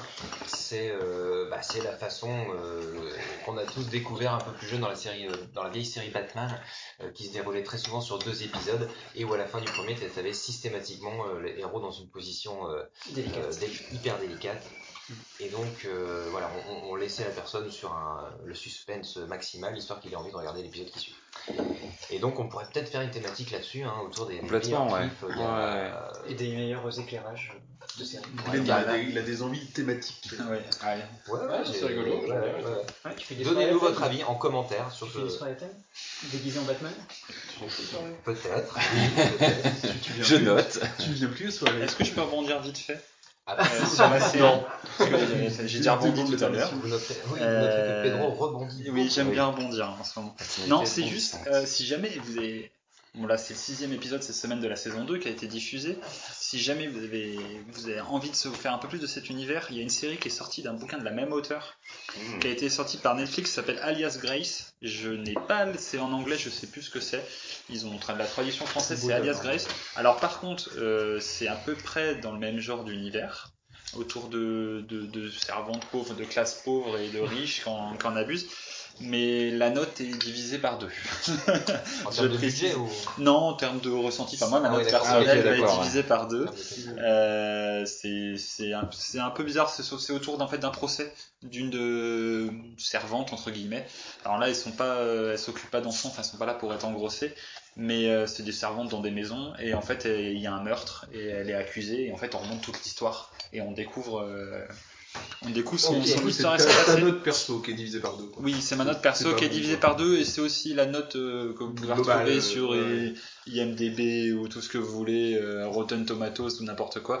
La note est pas Qui- très qui filme. et qui filme euh, bien évidemment pour le comment Monsieur l'ours, euh, pour le, la France. tu vas lancer un petit, un petit tour de table, un petit peu, enfin, si vous passez la main. Mhm. Euh, donc, si on a aimé Beyond Maid's Tale, Mhm. qu'est-ce qu'on peut regarder? Euh, Ou qu'est-ce qu'on peut lire Ou qu'est-ce qu'on peut découvrir Un dystopie pure comme ça. Alors, soit une quelqu'un, dystopie, ouais. soit, euh, soit une société patriarcale, soit euh, une révolte, tu vois, un changement de conditions. euh. Moi j'en ai une. Je vous en Le temps que tu réfléchisses. Ouais, parce que. Et puis en fait, ça me fait un peu deux épisodes que euh, qu'on parle dystopie. Et puis dans Tour des Générales, ils ont aussi parlé de dystopie. Et je me dis, putain, mais c'est incroyable. parce que J'avais quasiment jamais entendu ce mot-là avant. Et maintenant, j'entends plus que ça. Donc moi, j'ai décidé de vous parler d'une uchronie. Ah. Voilà. Alors qu'est-ce que c'est une uchronie? Une Euh, Est-ce une uchronie, uchronie dystopique une uchronie, c'est quand en fait on dit et si. Et du coup, une série qui pour moi me fait penser à La Servante écarlate, mais qui n'est pas une dystopie, qui est une uchronie, c'est The Man in the High Castle, qui est et si et euh, Bien sûr. Nazi avait gardé la- gagné la guerre. Et du coup, euh, Euh, j'y- vois un le parallèle. Le bouquin de. C'est adapté de, oui, de, de Philippe Cadic, euh, Oui. Moi, je parle l'homme du haut de château. voilà. Donc moi, je parle Et de, de la série. L'été dernier. Et ben, et donc il y a eu voilà, une une série. série sur le sujet. Oui, il y a une série sur le sujet. euh, Amazon. qui est, euh, qui est relativement bonne, qu'il faut regarder absolument pas par- partout sauf sur Amazon, puisqu'elle n'est quasiment pas sur Amazon. Ils la mettent environ un an après. T'as toujours que la saison 1, je crois. Et la dessus. 2 est dispo. Ouais, enfin la 1, la 3, la dernière- quand ils ont mis, quand la 2 est dispo, enfin, euh, quand je l'ai regardé par des moyens autres que euh, Amazon, euh, Si vous êtes d'accord avec Pedro, mettez un pouce. Si vous êtes d'accord avec Guillaume, vous mettez. L'explication est très rapide, c'était le lancement d'Amazon en France et euh, Amazon en France a eu beaucoup de problèmes de droit par rapport à Amazon US. Sauf que maintenant le problème est réglé. Donc on trouve directement les séries. eh bien, en- eh bien, c'est parfait. arrêter un peu. Mais donc euh, voilà, dans le dans le genre dans le genre univers, enfin futur différent, Mm. euh, non dystopique mais chronique. Toi, haut tu, tu as vu La Servante écarlate? Euh, non.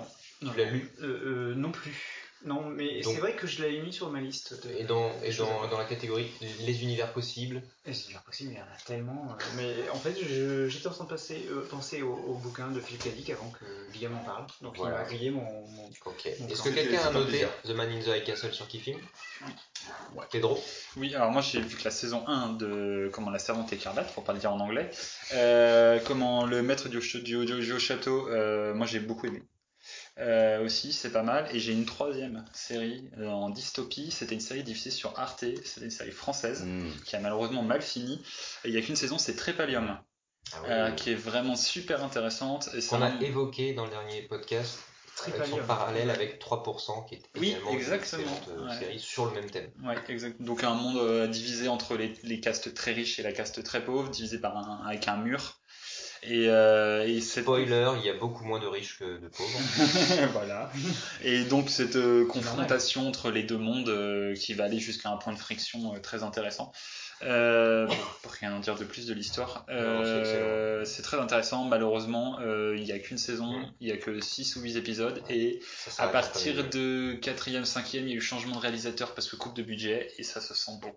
Ça, ça avait un. Moi, moi je l'ai vu, j'avais assez apprécié le truc, mais ça avait un côté un peu kitsch, relativement assumé, assez, vrai. minimaliste, Assez pauvre, dans, enfin, assez, ouais, euh, ouais. dans le décor qui était un peu, un peu chelou. On n'a pas du tout euh, dans 3% qui pour lui, pour le coup, est vachement plus épique. Quoi. Ouais, tu passes de euh, Utopie, non, euh, 10, Dystonie. Dyschronie à chelou. À chelou. Tu changes de vocabulaire. Jungle joke. ça va rester ça. Euh, bah pour le coup, non, il faudrait que je relance The Man in the Castle, euh, Castle pardon, euh, parce que j'avais regardé le premier épisode. Euh, il y avait un petit côté chill dans la, réalisation, mais qui n'est pas gravissime quoi. Qui disparaît euh, petit à petit. Qui, euh, peut-être disparaît en plus derrière, il faudrait que je relance surtout parce que parce qu'en plus hein, je suis un peu en période de disette en ce moment sur les séries. Donc euh, ouais, je relance. Alors, je ne sais pas comment tu fais. Moi, dans les et si, euh, j'ai dû la noter d'ailleurs, Dr. Mad Geek sur euh, qui filme. euh, il y a une série, une vieille série, mais qui quand même avait bien marqué. C'était Sliders. En parallèle. Où, bah, comme son nom l'indique, hein, euh, voilà, on, on tombait de monde en monde et il y en a eu certains qui ont, qui ont bien marqué quand même, euh, notamment l'univers nazi, hein, qui, qui qu'on retrouvait dans Qui marche de- toujours. de- de- de séries, voilà. Le point de vue Et des séries. euh, et il y a pas mal de, de, de- de trucs sur le net sur, sur Sliders. Et en fait, quand tu regardes ça, tu te rends compte que euh, Ça a été mais complètement bâclé euh, sur la, la fin des, Ouais. bon, c'est la fin des années 90 ou 2000. euh, début 2000. J'ai j'ai souvenir d'un ouais. épisode où ils arrivaient dans un monde où il y avait plus de mecs. Et du coup, les femmes euh, bah, géraient toute la société. Il y avait des espèces de maisons closes euh, de mecs réservées aux femmes euh, parfaites, avec un côté un peu The Handmaid's Tale du coup. Et euh, bon voilà, c'était euh, Je pense qu'on a tous Un un, sacré épisode, épisode. de Sliders quelque Ouais, ouais. part dans le coin de la tête. le monde parfait J'ai quoi. pas vu malheureusement. Moi non plus. Mais Pedro, Pedro a 14 ans, donc. Non, le double, de 14, mais. Non, moi j'étais ouais. plus euh, euh, la casse à une dimension. Ah ouais, mais moi aussi, grand grand fan, j'ai tous les DVD. Oh là là, exceptionnel. On en parlera dans un prochain truc. Mais on va t'entendre maintenant, Chenin, parce Ah. qu'on va enchaîner sur la rubrique jeu. Notamment, euh, là ça va être jeu de société ou jeu. Jeux de société, euh, Jeux de on société. parle pas de jeux vidéo sur film. Et euh, non, c'est vrai, ouais, ouais, non, mais ça aurait pu être un Ça jeu. s'expliquera euh, un jour. Jeu de main, jeu de main, jeu de. Un jeu de schnapp. Jeu de Jeu de jeu de main, jeu de Pardon. Euh, Allons-y, on t'écoute. Alors, on va parler donc euh, de Oliver Twist. Alors, euh, si vous avez des jeux de mots à faire, c'est maintenant. Paul, une tourtelle. Parce que le twist. Oh. Oh là Non, là. mais moi on m'invite. On a un jeu de- J'y vais. Bon, on sait pourquoi je viens. Non, je t'allais nous dire Oliver Twist encore. Twist again. Oh là là, Oh là énorme. là. Attends, faut, faut- savoir que Schnapp est le niveau hyper haut en Ah termes ouais. de blagues euh, Ouais. pourries. Il a une page fan Facebook, Alors, il y a rien qui sur- se. Non, non, vrai, c'est pas Je, je, je mets le niveau apéro. challenge pas. Ah ouais, As-tu ta page fan Alors par contre, euh, j'arrive à un moment de la journée où on n'a plus beaucoup de lumière et avec mon âge, j'ai du mal à lire mes notes. hein. Oui, Chenin a 700 ans. Donc euh, Oliver Twist euh, est sorti l'année dernière, donc en 2017. C'est un jeu de Bruno Catala et Sébastien Pochon, c'est un jeu français. Donc euh, Bruno Catala est très connu pour les amateurs de jeux de société. Il fait énormément de jeux, donc il est derrière par exemple Seven Wonders Duel. Par exemple, il vient de sortir Imaginarium. Enfin, il sort à peu près 10 jeux par an euh, depuis quelques temps. On le voit peut-être un petit peu trop. Ce qui tient euh, de l'impossible, sachant qu'il y a des jeux qui mettent deux ans à peu près à être créés. Oui, mais alors parfois, en fait, euh, il- c'est un peu comme euh, Il recycle. Peter Jackson. hein. Parfois, il met un peu son nom au générique euh, pour faire un peu plus vendre les jeux. Bon, là, c'est pas le cas. Là, euh, il est vraiment derrière le jeu. Sébastien Pochon est un peu moins connu, mais ils ont euh, travaillé ensemble sur euh, Jamaica. Et euh, Sébastien Pochon a travaillé aussi sur euh, Jaipur et Unlock. Enfin, l'un des euh, numéros de Unlock. Ok, donc vous connaissez Voilà, Unlock. c'est un beau, beau pédigré. Voilà. Donc c'est un jeu qui a une durée approximative de 60 minutes à partir de 10 ans. Euh, à mon avis, on- comme d'habitude, on peut le tester euh, plus jeune pour 2 à 4 joueurs. Alors, de base, c'est un jeu qui est rythmé en Oui, pardon, excuse-moi. Euh, c'est un jeu qui est rythmé euh, en deux phases, le jour et la nuit. Déjà, ça, ça Ah, c'est original. On comprend. Il y a deux phases. Donc il y a une sorte de dissymétrie dans le jeu. Il y a assez peu de jeux qui sont euh, coupés en deux phases comme ça. Euh, chacun son tour, donc ce- pour les, pour les joueurs, les deux, trois ou quatre joueurs, on aura le choix entre trois actions. Les actions seront éventuellement de euh, se déplacer, rôder, comme ils disent dans les règles. Donc rôder, ça signifie euh, voler un objet qu'on retrouve, qu'on va trouver dans la rue. Et voilà. voilà. Et voilà, bah, c'est le thème en de l'ouverture. que un- et en plus le c'est un tu le arabe. trouves pas, quoi. Oui, ouais, excuse-moi, ouais, d'accord. Enfin, c'est des petits larcins, quoi. Ça peut être des mouchoirs brodés, ça peut être des pommes, c'est des petits larcins à Londres. Parce que ouais, on est dans l'univers de Oliver Twist. Donc on va pas rappeler ce que c'est que l'univers de Oliver Twist, mais c'est forcément à Londres, avec des gamins des rues. Alors toi tu dis twist. Twist, oui. C'est l'accent du 8 et du week-end aussi. Oui, c'est l'accent du Nord. Ah d'accord. Ah d'accord. Ah, c'est il, vient de citer. Donc, on peut voler des objets. Alors, euh, je fais une petite parenthèse pour dire qu'on n'a pas chacun un jeton, on n'a pas chacun un personnage à déplacer sur le plateau. On a un seul personnage qui représente la bande L'arnaque. de gamins. Non, c'est pas l'arnaque, c'est une bonne idée, je dirais. Je rebondirai là-dessus après. Ouais, on va en parler. Bon, moi je dis tout de suite que je trouve que c'est une bonne idée parce que ça oblige à l'interaction. Mhm. Ça oblige. T'as déplacé euh, ce... le pion à tel endroit, ah bah non, c'est à toi de jouer, bah alors toi tu le mets où? Et à chaque fois on reprend là où il a été posé. Euh, D'ailleurs, dans euh, la stratégie, on peut avoir un intérêt aussi parfois à ne pas jouer. Donc on va avoir par moment des jetons qui vont pas être des objets mais qui vont être des personnages. On va piocher un personnage et on va le jouer, soit pour dire je passe mon tour, donc je défausse le personnage, soit pour euh, demander de l'aide à un personnage qui va donner un petit bonus. Euh, sinon, on peut aussi aller chez Fagin. Alors, il faut bien faire attention. euh, au début, on se trompait beaucoup. On prononçait euh, fa- Fagin, puis ça sonne pas toujours très bien. euh, comme pour un jeu familial, ça passe pas. Donc, euh, Alors. Alors, alors qu'ils auraient pu l'appeler Toto, que je fais moi quand je joue, et c'est beaucoup plus simple. oui, ça va plus vite. euh, voilà. Euh, Fagin. Donc, on peut aller chez Fagin pour apporter euh, ses collectes, un ensemble de jetons identiques pour euh, l'échanger contre de l'argent. Alors, bien sûr, le but du jeu, c'est de rapporter le plus d'argent possible à la fin du jeu. Et Le- voilà, le capitaliste. Voilà, c'est un jeu capitaliste. Euh, alors, c'est un jeu finalement avec des règles assez simples. Et malgré tout, on a toujours la possibilité d'avoir une stratégie euh, en fonction de ce qu'on peut faire. Ah oui, alors j'ai pas précisé qu'il y a une différence entre le jour et la nuit. Les règles sont quasiment identiques, sauf que la nuit, euh, on a des jetons, on a les cambriolages qui sont possibles, et on a euh, des jetons qui sont cachés. Bon, je rentre pas plus dans les détails. Euh, moi, je dirais que pour moi, les points forts de ce jeu, c'est qu'on arrive à faire un jeu familial qu'on peut sortir facilement, qui est pas trop long, mais qui est pas trop court non plus. C'est pas le jeu qui dure un quart d'heure, euh, le petit jeu d'apéro. C'est un jeu où il y a la stratégie, mais pas trop. Donc finalement, il est assez bien équilibré. Ouais, L'univers est bien rendu. Euh, on on l'a sorti à une soirée jeu ici il y a, il y a quelques semaines. Ça avait très bien fonctionné. Moi, je pensais que ça fonctionnerait bien avec des, des- des enfants, ce qui est le cas. Et finalement, ça marche aussi très bien avec des adultes. Euh, le thème est bien rendu, le matos est bien. Euh, c'est du carton vraiment bien solide. Il faut vraiment y aller pour l'abîmer. Euh, alors, je suis pas hyper fan du graphisme en soi. Mais il est cohérent, quoi. il n'y a pas de problème non plus là-dessus. Il est- mec, il y a de la soie. Non, alors j'ai déjà fait cette blague, mais euh, en 92, je crois. D'ailleurs, les années 90 m'ont appelé, elles m'ont demandé que tu leur rendes toutes leurs affaires. Oui, leur blague.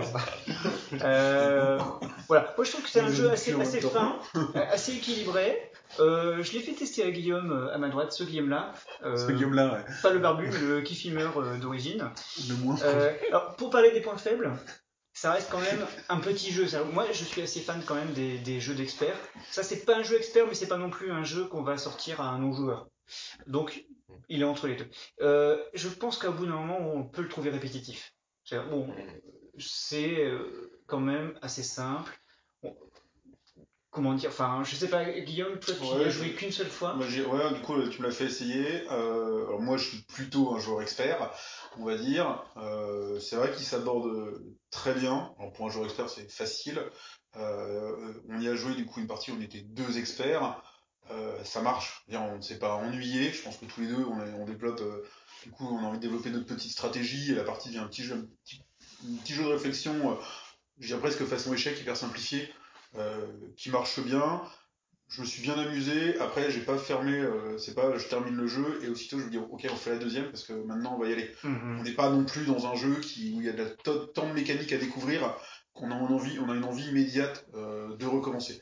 Donc euh, super bon Plutôt un jeu. jeu de médiathèque, quoi. Ouais, mais exemple, non, ouais. mais super bon jeu, tu vois.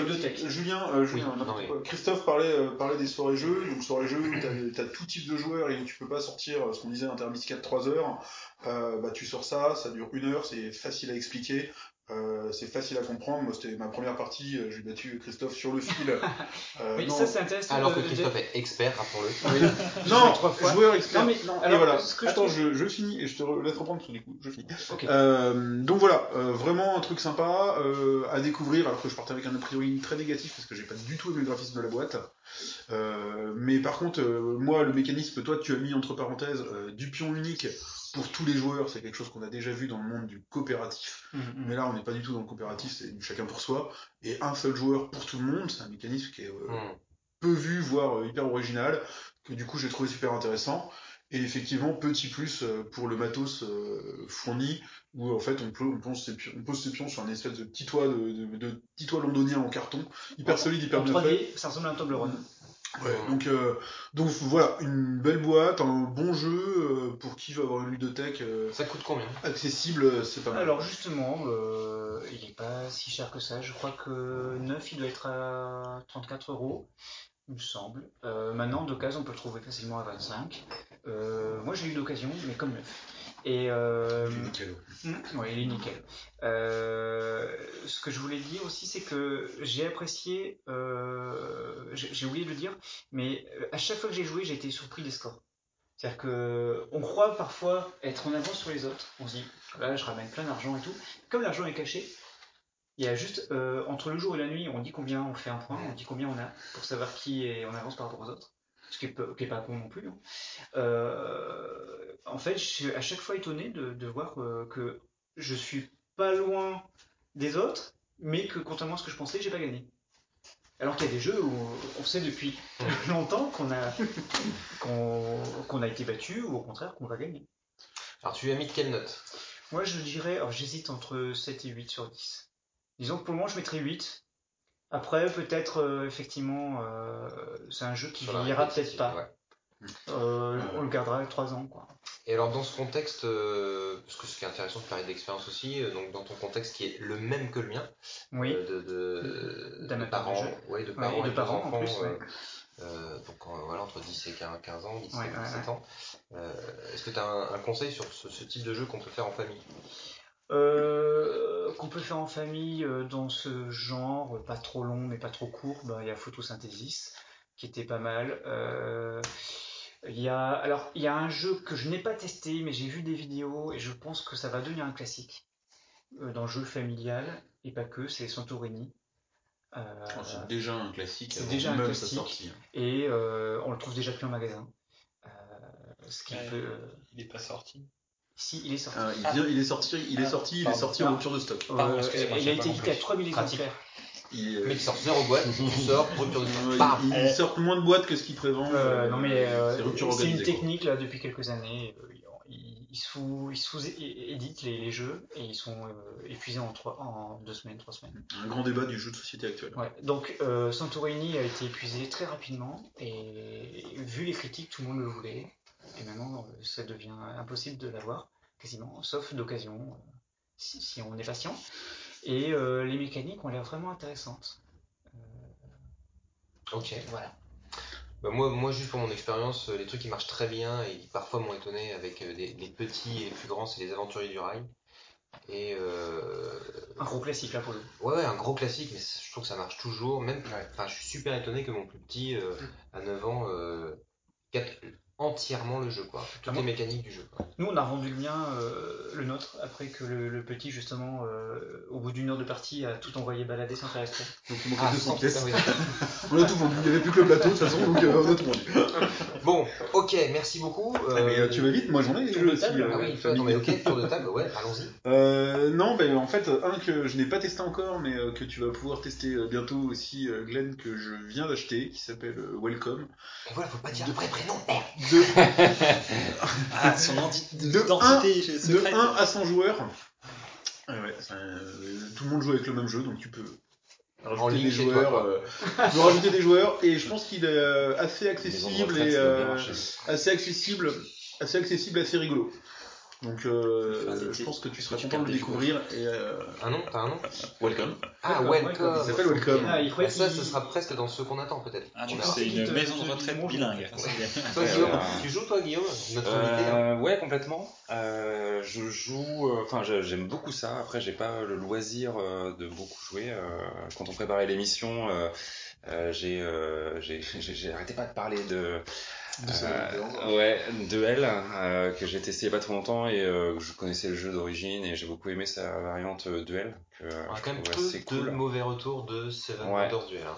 C'est vrai. Euh, non, voilà. Après, effectivement, dans ce- alors, euh, je ne suis pas euh, dans le cas de figure où je joue avec euh, du coup des, des ados, des, des enfants, donc j'aurais du mal à conseiller ça. Mais euh, euh, des ados, des enfants, ouais, avec les jeux qui vont avec, du coup. Euh, non, après j'ai des super bons souvenirs sur du Small World, mais c'est du gros classique. Ouais, ok, non, mais ça s'entend. Et Pedro? Euh, moi, je joue. Vas-y, tu fais pas l'animateur. je joue à très peu de jeux de société et je vais du coup garder mon, ma petite euh, anecdote euh, proposition pour qu'est-ce qu'on attend. Et euh, ouais, d'ailleurs, à ce, à ce sujet, hein, Pe- Pedro le souligne, c'est marrant, si vous allez sur kifim.fr, vous pouvez retrouver tous nos profils et euh, vous voyez les, les- les- un peu les courbes de progression comme sur, euh, comme sur les CV d'aujourd'hui, hein, pour savoir si on est plutôt fan de ciné, de séries, de jeux, de livres. Euh, et, si ça reflétait vraiment la réalité, finalement, hein, c'est calculé en pourcentage de euh, chaque fois qu'on lit des bouquins, qu'on joue à des jeux, qu'on regarde des séries, des trucs comme ça, et qu'on vous note ça sur le site, et ben ça, ça, ça définit un peu notre portrait robot. Et Voilà. donc, euh, ça Donc, on correspond parfaitement retrouvera parce que je suis à zéro de jeux de société. Ok, jeu pour toi. Et ben moi en fait depuis, la dernière- depuis le dernier épisode de Kifim, le- T'as rien l'épisode 0, non j'ai pas joué donc du coup bah je reste sur les jeux. j'aime c'est bien. triste de pas jouer. C'est triste, c'est ça. triste. Que, veux-tu, que veux-tu Ça, c'est Mais toujours la Sky, télé. ouais, ouais. Ok, bah écoutez, avant d'écouter notre euh, notre hôte euh, et co-créateur de kifim.fr, on va revenir avec l'ami Pedro qui a droit une double casquette aujourd'hui parce qu'il va nous présenter un livre euh, Nota Bene, les pires batailles de l'histoire. Pedro, de quoi s'agit-il? Alors, ce n'est C'est quoi comme titre Euh, ouais, c'est oui, ça ça va.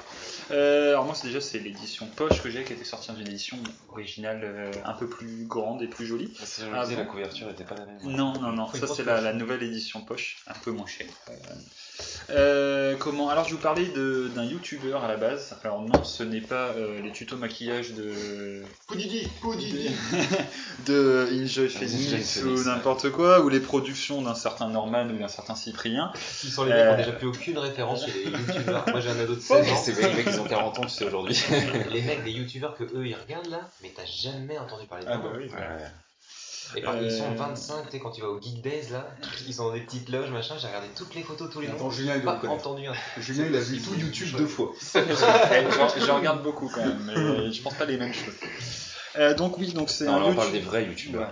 Voilà. Un youtubeur dont Monsieur l'ours serait euh, ben, un peu jaloux de sa barbe, Ouais, quand même, parce qu'il y a combat. Et superbe Euh, coiffure euh, viking aussi maintenant. est Comment donc c'est Nota Bene qui fait, sévit sur YouTube depuis je pense déjà bien 2-3 ans minimum et qui s'est lancé en fait bah, dans des vidéos sur l'histoire.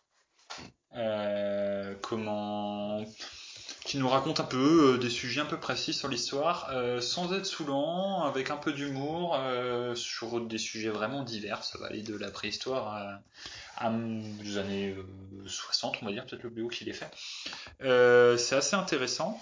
Euh, Moi, il- moi, s'il fallait réviser, je choisirais les années 60. Parce que la Ouais, alors il y a très peu. alors, alors, je prends très large parce qu'il y a, je pense, aucune, aucune euh, comment vidéo sur euh, la préhistoire, mais doit être les Romains ou les Grecs euh, le plus y en en plus.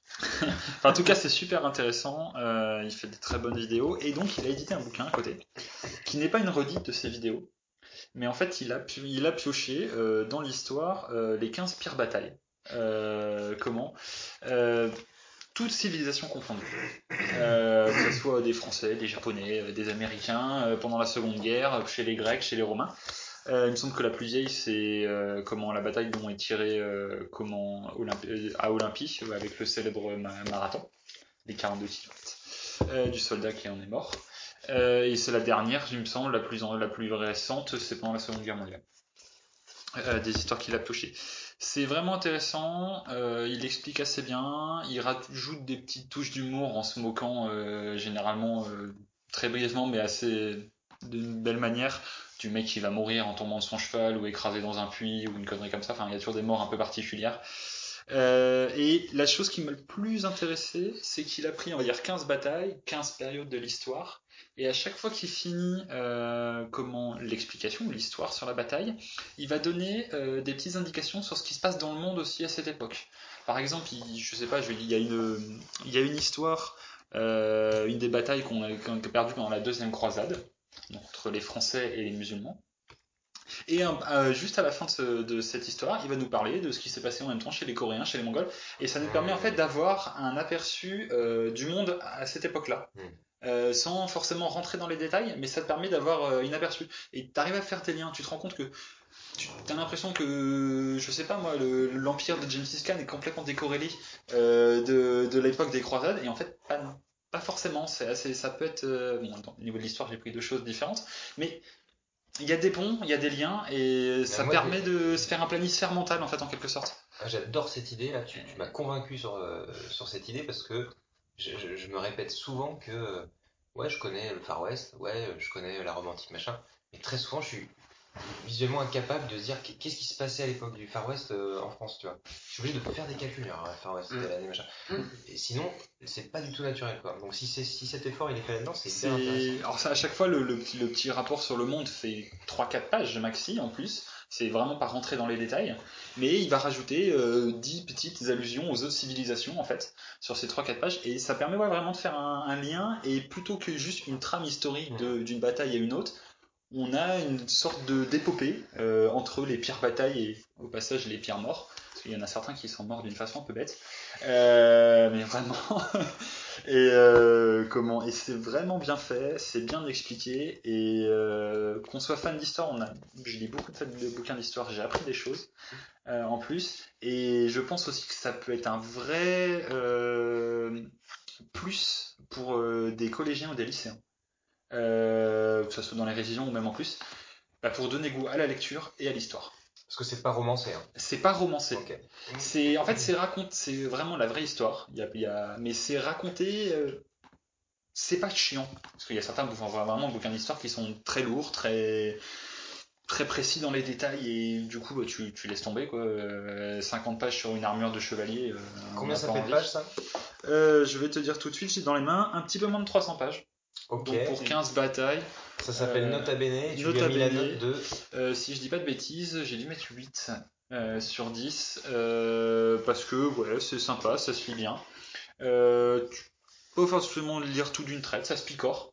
Euh, tu peux t'arrêter, bah, comme c'est pas corrélé les batailles entre elles, tu peux t'arrêter, reprendre, c'est intéressant. moi j'ai une question parce que alors, t'as bien dit euh, que ça reprenait pas les vidéos de la chaîne YouTube. Ouais. Ce dont je suis pas sûr parce que pour avoir vu tous les épisodes euh, de sa chaîne YouTube, il dit lui-même qu'il en reprend certaines. Ouais. Donc si t'as pas, si t'as tout vu, je sais à quel point t'es fan de sa chaîne. Si, je, je, bah, je regarde tout. Il y a des liens, il y a des, il y a des Et on liens. n'est pas venu là pour souffrir au tiers.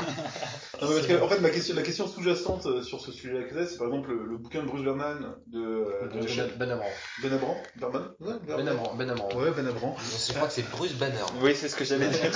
Bon, Non, Bruce pas Ben de- Amran de y penser. ouais. Ouais, euh, pour avoir donc euh, lu son bouquin que Julien euh, m'a prêté d'ailleurs, enfin, moi c'est carrément ce qui m'a arrêté dans le bouquin. quoi. J'ai lu, euh, je sais pas, j'ai lu euh, 100 pages, j'ai fait ok, j'ai déjà tout vu en vidéo, euh, et Bah, ça m'a tapé sur les nerfs. J'ai un exemple parfait. Est-ce qu'il a fait une vidéo sur la guerre euh, comment euh, Corée-Japon Attends, je te dis. Eh ben- eh ben, je, vais te ce- dire. Par contre, je, ça ne pourrait en aucun cas corroborer quand même le truc. C'est-à-dire qu'entre. Oh, ce n'est pas une redite de truc et il y a une des histoires qui n'est pas Voilà. une redite, c'est quand même pas pareil. Non, mais en fait, c'est un exemple. Euh, Il en a, il y a des trucs, il en a parlé.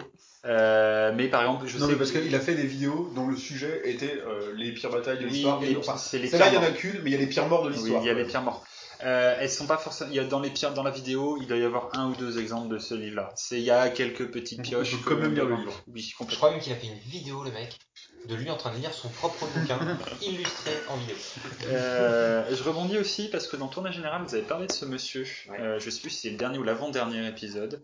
Notamment parce qu'il a fait une série qui s'appelle Historic Read euh, avec Arte Créative Ah.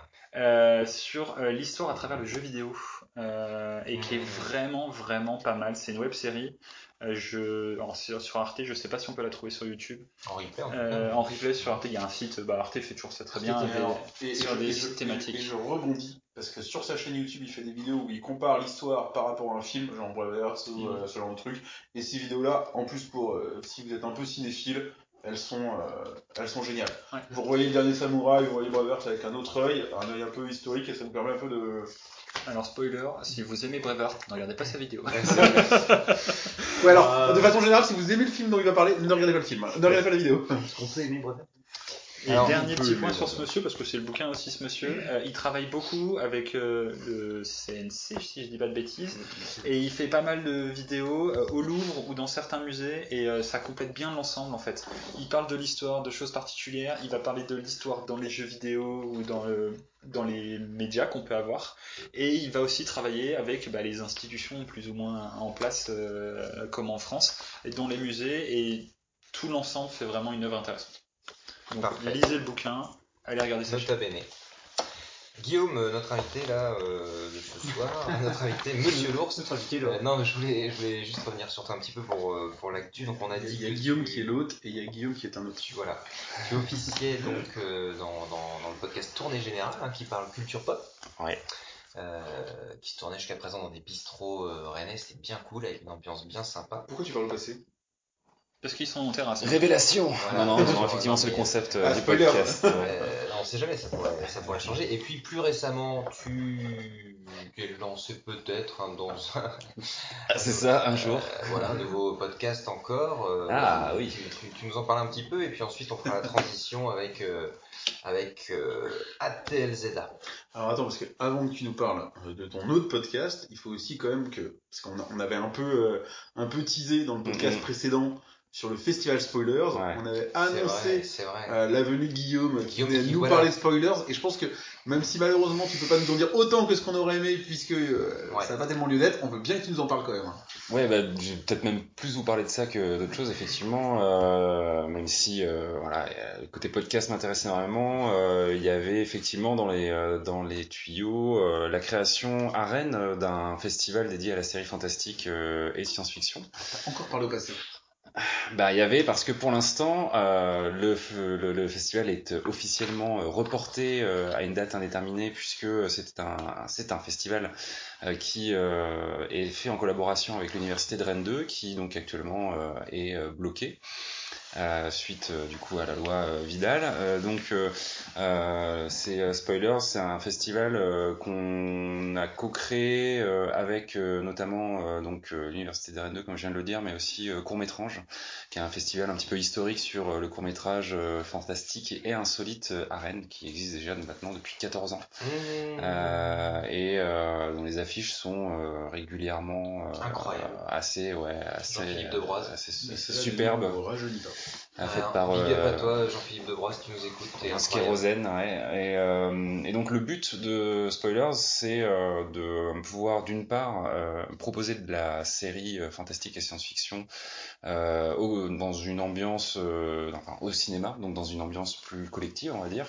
Euh, et puis euh, et surtout inviter euh, les gens qui sont euh, à la création, derrière la création de ces séries-là, euh, donc les scénaristes, euh, les gens à la production, euh, les, euh, les réalisateurs évidemment, les acteurs, etc.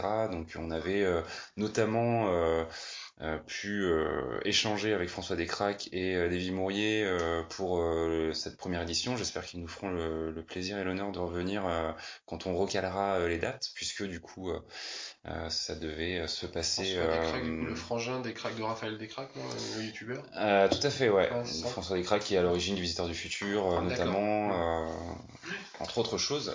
Et euh, donc euh, voilà, on est super content en fait. c'est clairement un projet de passionné euh, à la base et on est super content euh, de d'avancer sur cette euh, création-là. On espère très prochainement pouvoir annoncer des dates. euh, J'espère fin 2018. On va voir si c'est vraiment possible. Euh, sinon peut-être début 2019.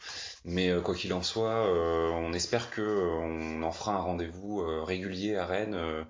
Euh, et puis parce qu'il faut avoir un petit peu d'ambition. Moi, j'ai toujours dans un petit coin de ma tête euh, les premières euh, éditions du Stunfest où j'allais euh, à Beaulieu euh, dans un gymnase euh, voir des gens qui geekaient. Et euh, la semaine dernière, bah, ça a rameuté plus de, je crois, euh, 4000 personnes aux Libertés euh, à Rennes. Donc euh, voilà, il y a, je pense qu'il y a un public pour ça. Et, euh, et euh, quand on voit euh, voilà, Cannes Série ou Série Mania qui euh, un peu se tire la bourre euh, cette année notamment, ben, c'est un, c'est, voilà, un sujet porteur. Quoi. Et pour continuer sur le sujet euh, de, de spoilers, euh, on espère d'autant plus Mm. que vous allez continuer, Complètement. parce que on avait quand même, je pense, euh, bon, je peux en parler, hein, bien sûr, bien on sûr. avait bien quand sûr. même pour projet euh, que que qui filme autant que faire se peut euh, épaule spoilers et, Ouais. et vice versa. Euh, donc voilà. Bah, Enfin, justement, nous, nous euh, communiquer autour de, de spoilers, amener euh, si on peut du contenu euh, sur les séries, sur les personnes qui sont présentes à, à spoilers. Donc euh, voilà, on espère qu'on pourra accompagner, euh, qu'on pourra accompagner spoilers. Tu euh, fais, ouais, tu fais bien de le rappeler. et euh, l'avantage de votre retard, c'est qu'on aura euh, du temps pour préparer tout ça ouais, maintenant. ça. euh, Un Twitter pour suivre l'actualité? Euh, eh bien, tout à fait, on est sur Twitter, at euh, spoilers euh, tiré ou underscore Rennes, je pense que c'est underscore Rennes, donc le tiré du bas, et euh, sur Facebook, euh, spoilers euh, festival ou euh, spoilers Rennes, ouais, underscore. On vous, remet- on vous remettra, euh, on vous remettra le lien vers le Twitter euh, dans l'article qui accompagnera le podcast. hein. Ouais, mais de toute façon, effectivement, enfin, je, je, je plus sois ce que disait Guillaume sur euh, la collaboration avec euh, Kifim, parce que la grosse force du, site, c'est du coup de proposer euh, un contenu hyper riche pour euh, tout ce qui est, bah, notamment séries fantastiques, les acteurs, les équipes techniques. Donc l'idée a vite émergé de créer une synergie entre ce qu'on pouvait communiquer et puis la matière qu'il y avait déjà sur le site. Donc ouais, Super. les acteurs Et, rennais euh, se- s'associent. Voilà, euh, le, le mot-clé dans ta dernière phrase, euh, c'est aussi cette idée de... bah, Il y, a- y y des projets qui sont, euh, en l'occurrence, qui sont rennais. Euh, bah voilà, travaillons, euh, on, est, on est dans le même coin, on fait euh, des choses qui sont proches, on peut... euh, travaillons ensemble plutôt que chacun dans notre coin. Quoi. Mm. Et euh, ce qui, je pense, euh, je te pique ta réplique, mais va faire une bonne transition avec la partie suivante. La partie suivante euh, qui va être bah, les nouveautés de, du site Kifim qui donc a été entièrement repensé, rénové. euh, il est maintenant fonctionnel, opérationnel. C'est un peu le Star Alors Wars qu'avant- 10. ouais, c'est ça. C'est un peu le Star Wars 10 de- du- du- du- des sites réno-rennais. Et donc, Star euh, Wars 10. Guillaume ATLZA sur Kifim va nous en parler. Ouais, donc euh, donc voilà. Alors déjà pour, euh, pour pour conclure un peu ce podcast, mais chaque podcast, on essaiera de de vous faire ce, ce petit point. euh, voilà, hein, comme comme vous comme on l'a déjà dit, vous, l'avez compris, euh, Kifim c'est avant tout un site. Donc euh, on profite aussi du podcast pour vous, vous raconter un peu ce qui se passe dessus. Euh, avec l'épisode 1, euh, on a du bol, est arrivé juste il y a très peu de temps la nouvelle version de Kifim euh, très justement nommée ça- la V8, parce que c'est pas juste la nouvelle version, c'est la Parce qu'elle V8. ronronne comme une anglaise. Non, car euh, Kifim a 7 ans. Kifim est pas tout jeune. Hein, euh, euh, donc, donc voilà, lancé, lancé en Donc, il 2011. commence à parler. Ouais, il, correctement. il commence, Voilà. bah, il commence, ouais, il commence à parler, bah, tu vois, via, via son podcast. Euh, donc, euh, donc voilà, donc une refonte, euh, et ben une refonte qui est pas tellement une, qui est une refonte mais qui n'est pas une révolution en soi parce que c'est pas, euh, pas le but de cette refonte là, cette refonte là. Euh, c'est une refonte qui avait deux axes. C'est une refonte euh, graphique avant tout. Euh, mais c'est pas un Big Bang graphique. Quand tu dis ça, t'as d'entendre Gardienne de la paix avant tout. Comment Donc c'est pas c'est pas c'est pas un Big Bang graphique, c'est euh, j'ai- c'est ce que on a voulu être une évolution, euh, une modernisation, une modernisation en douceur euh, de l'interface, euh, qui avait quelques quelques objectifs que j'espère euh, que j'espère atteints, euh, qui était d'amener euh, une homepage plus orientée sur le, le site en lui-même. On avait dans l'ancienne version de Kifim une home qui présentait les meilleurs films, les meilleures séries, un petit peu tous les univers, qui rendait le truc un peu euh, pas lisible. Donc là, euh, Je voulais une home euh, plus euh, plus centrée qui film, qui présente voilà ce que vous allez pouvoir faire avec le site. Euh, certes, c'est différents univers, mais pourquoi différents univers? Voilà, je peux euh, indiquer que j'ai joué à un jeu, je peux faire une liste des films que j'ai envie de voir, etc. Tout ça est un peu mieux présenté dans la home, donc c'était un des premiers, un des axes. Il y avait une autre vol- volonté qui était un, peu un besoin, c'est que Kifim, quand il est né il y a 11 ans, il y a 11 ans, il y a 7 ans, ne présentait que les films, d'où son nom, hein, Kifim, c'est quel film en créole? Euh, comment... Et maintenant, euh, au fil des années, sont venus se greffer euh, dans un premier temps les séries, puis les livres et enfin les jeux de société. Donc, donc une refonte graphique qui a amené une séparation visuelle dans les univers avec une couleur dédiée à chaque univers. En gros, voilà, la page elle a une dominante rouge, vous savez que vous êtes dans les films. Elle a une dominante jaune, vous êtes plutôt dans les jeux de société. Et, euh, et cette dominante suit, euh, donc suit chaque univers. Et c'était une dominante noire, t'es dans la merde. pas énorme. ok, on va y aller. et euh, elle amène également euh, des landing pages, donc qui reprennent justement, justement chaque univers bah, pour amener euh, les films à voir en ce moment, les dernières critiques des membres sur les films, sur les séries. Tout ça est un peu mieux séparé. Donc voilà, ça c'était pour l'aspect un peu refonte design euh, visible du grand public. Euh, un autre axe qui était important d'amener euh, dans cette refonte-là, c'est tout simplement une meilleure expérience utilisateur, faciliter un peu la vie de l'uti- de l'utilisateur sur Kifim. Et assez connement, je dirais, ça passait par une navigation vraiment aisée, un menu, accessible et notamment sur mobile. Euh, elle avait cette volonté-là aussi toujours euh, bah, d'améliorer l'expérience utilisateur euh, sur mobile, donc Kifim. Donc, donc voilà. Dernier point pour l'utilisateur qu'amène cette nouvelle version, c'est un accès plus facile à tout ce qui est interaction avec un film, avec une série. Donc je l'ai vu, je le note, je l'ajoute à une liste. Hop, c'était un petit peu masqué auparavant. il fallait remettre ça en avant. Et, euh, et donc voilà, il y avait besoin euh, de toutes ces petites évolutions là. Donc pas pas de grosses nouvelles fonctionnalités, pas de big bang, mais il y avait besoin de mieux amener tout ça. Et euh, Et le, ça le marche, projet ça qui- marche. alors j'ai pas fini. Ouais, et euh, à la- Non. le projet qui à la base partait euh, en fait juste sur la nouvelle navigation utilisateur a amené un peu amené un peu tout le reste et du coup a entraîné le deuxième axe de cette refonte qui est comment qui est une refonte technique. Euh, faut savoir que pour arriver à cette, euh, cette refonte graphique, en fait, le parti, ça a été de se dire, euh, ça a été de se dire, bah, en fait, on va pas tellement faire une nouvelle version avec plein de nouvelles fon- fonctionnalités, mais on va s'offrir euh, le, le, le luxe de pouvoir le faire à l'avenir aisément. Et du coup, il y a tout un changement technologique qui est venu derrière le site. Il y a à peu près 50% du site qui a été entièrement réécrit. Alors 100% des pages au niveau design ont été refaites, mais 50% du code à peu près a, a bougé, ce qui est quand même C'est euh, une sorte de Robocop du. ce qui est assez énorme, hein, c'est assez conséquent le, le, le truc sur Kifim. Et euh, du coup, avec aussi quelques objectifs, euh, donc d'avoir un code moderne, évolutif, qui va nous permettre d'amener des nouvelles fonctionnalités à l'avenir. On comptera sur le retour de nos utilisateurs pour euh, nous indiquer un peu euh, quelles sont les plus attendues. Euh, mais aussi un objectif de, de rendre le site bah, beaucoup plus rapide, encore une fois, pour, alors de façon générale pour le web, mais aussi pour le mobile, que, que l'expérience utilisateur soit, soit meilleure. Donc voilà, ça c'est une grosse nouveauté. Donc pour ceux qui étaient là avant, bah, c'est c'est pas un big bang, c'est une modernisation en douceur, je disais. Pour les autres, bah, c'est euh, la porte ouverte à plein de nouvelles choses. Alors, une nouvelle chose, qu'est-ce qu'il y a un petit peu dans la to do, dans la ouais, dans la to do. Alors voilà, on sait pas quand ça va arriver, ça va arriver un petit peu au fur et à mesure, mais euh, dans les projets, euh, il y a euh, alors une grosse modernisation de la recherche qu'on a bien bien besoin. Euh, alors ça c'est un chantier euh, énorme et, euh, et complexe, mais j'espère qu'on on pourra voir ça dans les semaines qui viennent. C'est un Tipeee. Ouais, c'est un peu ça, ouais. Et euh, non, mais euh, il y a certains utilisateurs qui ont, qui ont- qui ont- qui ont levé des, des demandes intéressantes qui, je pense, verront le jour pareil dans les semaines à venir, euh, comme des listes euh, multi-univers, euh, le fait de pouvoir critiquer en, en mettant une petite balise spoiler pour qu'on puisse lire des Mmh, critiques mmh. euh, euh, sans, sans lire les spoilers. Il y a différentes Voilà. petites choses comme ça qui euh, que cette nouvelle cri- critique basée sur des technos du coup euh, plus modernes, on va euh, vont permettre d'arriver euh, d'arriver maintenant.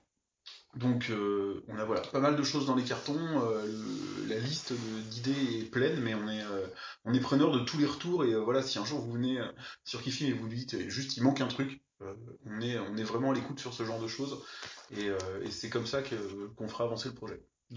Donc voilà.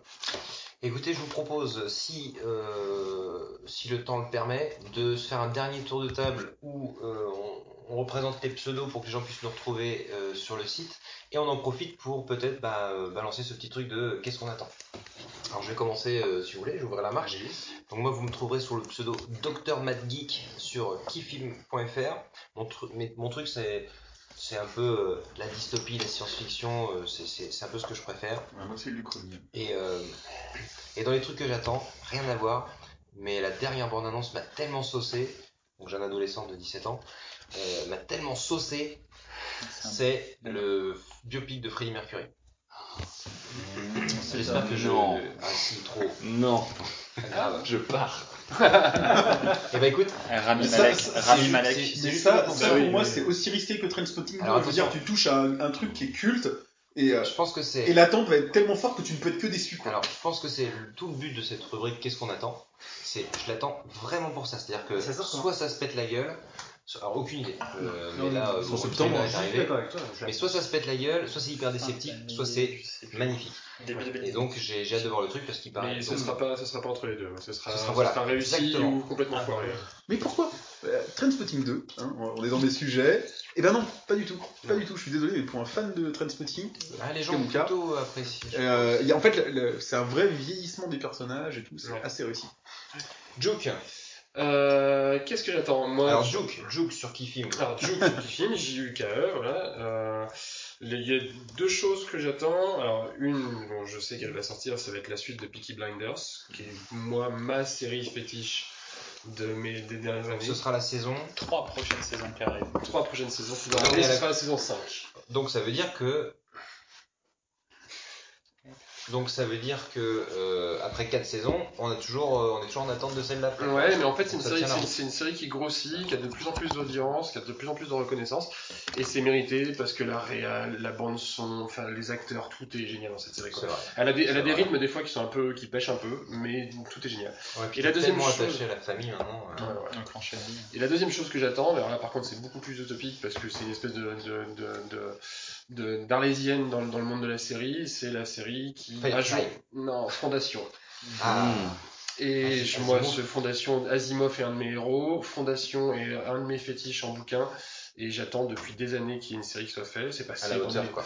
Ouais, Il y a c'est des- passé dans les mains de tout le monde. Il y a des rumeurs. hein. Il y a des rumeurs. Alors, c'est une dernière rumeur, c'est Amazon qui a racheté les droits et qui est prêt à la faire. Donc, euh, j'attends. Il y a des moyens, quoi. Parce Ouais, que, voilà. bon, a- après, du coup, Amazon, du coup, oui. j'ai un peu d'espoir parce que là, pour le coup, il y a des Ouais. moyens et du coup, j'aimerais bien que que ça- ça- la... ça me fait penser à la série euh, Electric, Electric Sheep de Ouais. Channel 4 sur les écrits du coup de Philippe Cadix, Ouais. qui était euh, hyper. Electric euh, Dreams. Ah, non, si. non, il y a si. deux choses. La série c'est Ah, Electric Oui, mais celle de Channel 4, c'est pas Electric, Electric Dreams. Ah. Bon, ouais. Bah, bon. moi je parle de Amazon Prime. Ouais. C'est Electric Dreams. Ah, ben ouais, en tout cas, sur les, sur les nouvelles de Philippe Cadic. Ouais, c'est ça, avec euh, Bryan Cranston C'est qui est et très inégal. ouais, c'est ça. Mm. Très On inégal. sent le côté prod un peu fauché, quoi. Bah, Il y a un, des- des- un ou deux épisodes wow, qui cassent les baraques, putain. Fondation, alors les dure, ouais. dure depuis tellement longtemps que je- si Amazon le fait, j'espère qu'ils mettront les moyens parce que c'est pareil, ça va être euh, comme on disait tout à l'heure sur, sur le film sur Freddie Mercury, elle va être tellement attendue cette série par les fans du bouquin que ici, le, le moindre raté, ce sera descendu. quoi. Puis c'est ambitieux, ouais. Ouais, et c'est ambitieux. Pedro. Le problème, ça va être les, les histoires de budget. Ils ont déjà des gros soucis de budget. Ils ont mis tellement dans, un- Ouais, bah, dans le Seigneur des Anneaux, etc. Et ils ont mis tellement dans. euh, C'est pas impossible qu'elle repasse dans les mains de quelqu'un d'autre. Je, Ouais. je crois que les droits sont passés de main en main depuis enfin trois ou quatre fois. Ouais, il me semble que Laurent Baffy, Laurent Baffy a, a mis une option sur le truc. Cyril Hanouna. Euh, moi, rapidement, euh, deux choses. Euh, une, bah, j'en ai parlé dans les news, mais ça va être Disenchantment, le retour de Matt Groening sur Netflix. Euh, moi, je suis un, on en, vous en parliez, vous parliez de moi dans l'épisode 0, comme quoi j'étais un grand fan de séries animées pour adultes, avec BoJack Horseman ou euh, Big Mouth, dont tu parlais de la ouais. principe. Moi, j'adore tout ça. Euh, J'en attends beaucoup. Euh, J'attends de voir. L'autre point, je rebondis c'est sur les jeux de société. Je suis pas un grand joueur, mais là je vais défendre ma chapelle. Moi je viens du pays de Brocéliande, c'est à côté de Rennes, mais c'est pas à Rennes. Et il y a un jeu qui sort euh, sur euh, bah, tout l'univers de Brocéliande, un jeu de C'est un jeu société. qui sort SORT, bien sûr. Oui, oui. Euh, comment, qui est actuellement en crowdfunding, qui est un peu poussé par la communauté euh, tout autour de Brocéliande, et ça sera un peu sur des enquêtes et sur le monde de Brocéliande. Alors, si on veut backer, ça, comment ça s'appelle? Eh ben, malheureusement. Donc, euh, Un jeu de société sur Brocéliande qu'on trouve ouais. sur Kiss Kiss. Euh, c'est sur Ulule, je crois. Ulule. Et je, on le partagera sur Twitter et sur Facebook. Il faut pas que j'oublie. Ok Google, peux-tu me trouver un jeu en crowdfunding sur Brocéliande? Et ça a l'air vraiment sympa. Alors, je pourrais pas en parler en tant que joueur expert ou quoi que ce soit, parce que je ne suis pas du tout. on quoi. Mais moi, ça me, ça me tente bien. Puis, bah, c'est pour une fois, euh, fait partie un peu de un jeu un peu local. euh, ça a l'air assez intéressant et ça a l'air euh, porté très famille. Bien. Euh, donc euh, voilà. Génial. Monsieur l'ours, est-ce que tu as un bail à nous dire? Le roi des corrigans. Ah, le roi des corrigans. Merci pour l'intervention de euh, ATL Zeda. Euh, T'as réussi, j'ai réussi à le dire euh, nickel maintenant. non, c'est parce que j'ai écrit les lettres en phonétique, là, carrément. Mais en fait, c'est comme ça que ça se prononce parce que sinon, sinon vous pouvez essayer, c'est le début d'Atlantique avec Za, c'est facile, Atlza. Atlza, avec nous, comme Garden. Atlza. Mais les lecteurs de, de GoPrat me comprennent. Monsieur l'ours, est-ce que tu attends quelque chose? Oui, tout à fait. Alors, euh, je suis un peu comme euh, pour euh, du coup euh, Fondation. Ça va pas être un truc qu'on va pouvoir euh, noter sur euh, Kifim tout de suite, euh, clairement, mais euh, je suis euh, extrêmement euh, Je sais impatient. Je sais ce qu'il y a, je sais. vas-y, vas-y, vas-y. C'est le nouveau Rambo. Le nouveau Rambo. Ah, c'est le nouveau Rambo. Non, c'est euh, la future série live Star Wars. Voilà, c'est on est Ouais, aussi, gros euh, fan, euh, enfin euh, attente de gros de, de fans quoi. Mais euh, t'es pas, t'es passé à côté de cette news? Carrément. Et ben fin Oui. 2019, Disney va lancer sa propre plateforme de streaming pour euh, concurrencer Netflix et Alors, ça, euh, oui, ça, un oui. gros euh, lance de, enfin fer de lance de du coup cette nouvelle plateforme sera euh, la création d'une série de live Star Wars Ça qui sera euh. Moi, ça me tente. showrunnée par est euh, prête pour faire Maître Yoda. complètement Oh là ouais. c'est. C'est c'est vraiment C'est des pompes et tout, ouais. Et du coup, c'est showrunné par John Favreau, qui, avait, qui a quand même à son. CV euh, Oh euh, le fait d'avoir créé un petit peu le, le MCU, c'est-à-dire le Universe, en tout cas qui a lancé Ah, la première pierre, Ouais. il l'a pas créé. Il En tout cas, il en a- plus, c'est un mec talentueux. c'est vraiment un mec, Voilà. c'est vraiment un mec la pierre de talentueux. l'infinité- C'est la pierre de l'âme C'est- le réalisateur d'Iron Man, voilà. Rien à voir. Donc, euh, et ça va se situer, du coup, bon là, le- la période n'est pas extrêmement originale, mais euh, a priori, ça se situera entre l'épisode entre l'épisode 3 et l'épisode 4. C'est ça, ça. Donc les C'est 30 avant ans. tout début. euh, Alors dans l'ordre chronologique ou dans l'ordre non, non, pardon, est-ce que ça va pas se situer entre l'épisode 6 et l'épisode 7 plutôt? Si, c'est ça. Ah, C'est c'est entre ça, six et voilà. sept. Star Wars. Autant pour moi. Star Wars. C'est donc le- c'est donc le Ouais, bordel. c'est ça. C'est entre 6 et 7. Et les, la qualité quand même en termes de lore euh, par rapport à Star Wars sur justement euh, Star Wars Rebels était quand même assez cool. Euh, malgré que c'était une série plutôt orientée jeunesse, mais plus Ah, ça allait et euh, voilà. Donc euh, bah je l'attends parce que voilà aussi bien Comment ça ça va être nul mais euh, Live On sait pour, pas. pour l'instant Ah, j'ai pas pas. de nom, il y a On pas de. Projet dans les cartons, il, il va il sortir. n'y a pas d'acteur, il n'y a pas de date, hormis peut-être une fin 2019 pour accompagner le lancement de la plateforme de Disney, mais euh, c'est très hypothétique, mais ça va se faire et euh, c'est si un comme, vieux. si comme vous attendez une série qui n'a pas de nom, Ouais. qui n'a pas de date, Qui n'a pas de fiche qui sur n'a pas de, Kifim. de rien, suivez kifim.fr. Non, mais voilà, ça, c'est vraiment une attente. C'est c'est un vieux euh, serpent de mer dans la série aussi. euh. Ok, je l'attends aussi maintenant du coup. Guillaume? Ouais, donc moi je vais. euh, Alors ce que j'attends, euh... ben moi j'attends un jeu que j'ai commandé. Euh, Ah oui, c'est bien. Mais oui. C'est Alors concret, que, quoi. que j'ai C'est bien, commandé, non mais en fait j'ai fait un truc que j'avais jamais fait jusque-là. euh, Notez parce la que poste, notez la sur Kifim. parce que, parce que je suis déjà un peu vieux. Non, j'ai ba- j'ai baqué, euh, j'ai baqué pour un truc pour la première fois sur euh, Kickstarter, et donc j'ai j'ai baqué un jeu de société euh, qui s'appelle euh, Chronicles, Chronicles of Crimes, qui est un jeu de société qui euh, donc euh, d'enquête euh, policière collaboratif. Jusque là, rien de rien de nouveau, sauf qu'il mélange euh, réalité virtuelle euh, avec euh, jeu de société. Donc euh, j'ai fait, euh, je me suis un peu craqué, j'ai pris le Big Gros Pledge où il file les lunettes, machin et tout avec. Et, euh, et donc Combien de euh, lunettes? bah, une seule paire en fait parce qu'en fait euh, t'es donc une équipe d'enquêteurs qui va donc forcément enquêter sur un crime. Tu vas te rendre compte par exemple que tu dois aller interro- interroger Madame Michou euh, et en fait tu vas alors je vais même pas prendre cet exemple-là, je veux dire tu vas fouiller par exemple la, scène la scène du crime, tu mets tes lunettes te- donc tes lunettes ton téléphone et donc en fait tu dois décrire ta scène de crime, t'as un temps qui est donné tu dois décrire à tes, à équipiers qui Ah, prennent des notes. Donc euh, charge à toi de bien décrire, charge à eux de, de bien noter. Et en fonction de ce que tu apprends, tu peux aller interroger. Euh, donc tu as des mises comme ça de, de personnages comme le, le, le docteur. euh, tu vois comment on appelle ça, le mec qui dissèque les cadavres, euh, euh, le mec qui voilà. dissèque les cadavres, ou tu peux retourner voir un, Moutarde, un, voilà, exactement. Tu peux retourner voir un, un témoin, euh, le réorganiser, fouiller chez lui grâce aux lunettes. Donc euh, en fait C'est un peu le next step du jeu vidéo avec euh, du jeu de société qui euh, qui commence à se mélanger avec des technologies comme la, la réalité soit augmentée soit virtuelle. Surtout qu'on commençait à attendre de bon, il est temps qu'elle Alors, arrive dans nos quotidiens la VR. Ça existe euh, déjà. Il y a quelques jeux qui avaient tenté le truc, mais là, il- celui-là, il, a- il, enfin, il fait l'unanimité chez les gens qui l'ont qui l'ont testé. Euh, il, il a fait un carton sur Kickstarter du coup en termes de, en termes de, de cadeaux, là, qui, de trucs qu'ils ont rajouté derrière. Il y a 12 000 scénars et tout. Donc euh, clairement, mon, mon achat il est rentabilisé puissance 10. Si tu le reçois.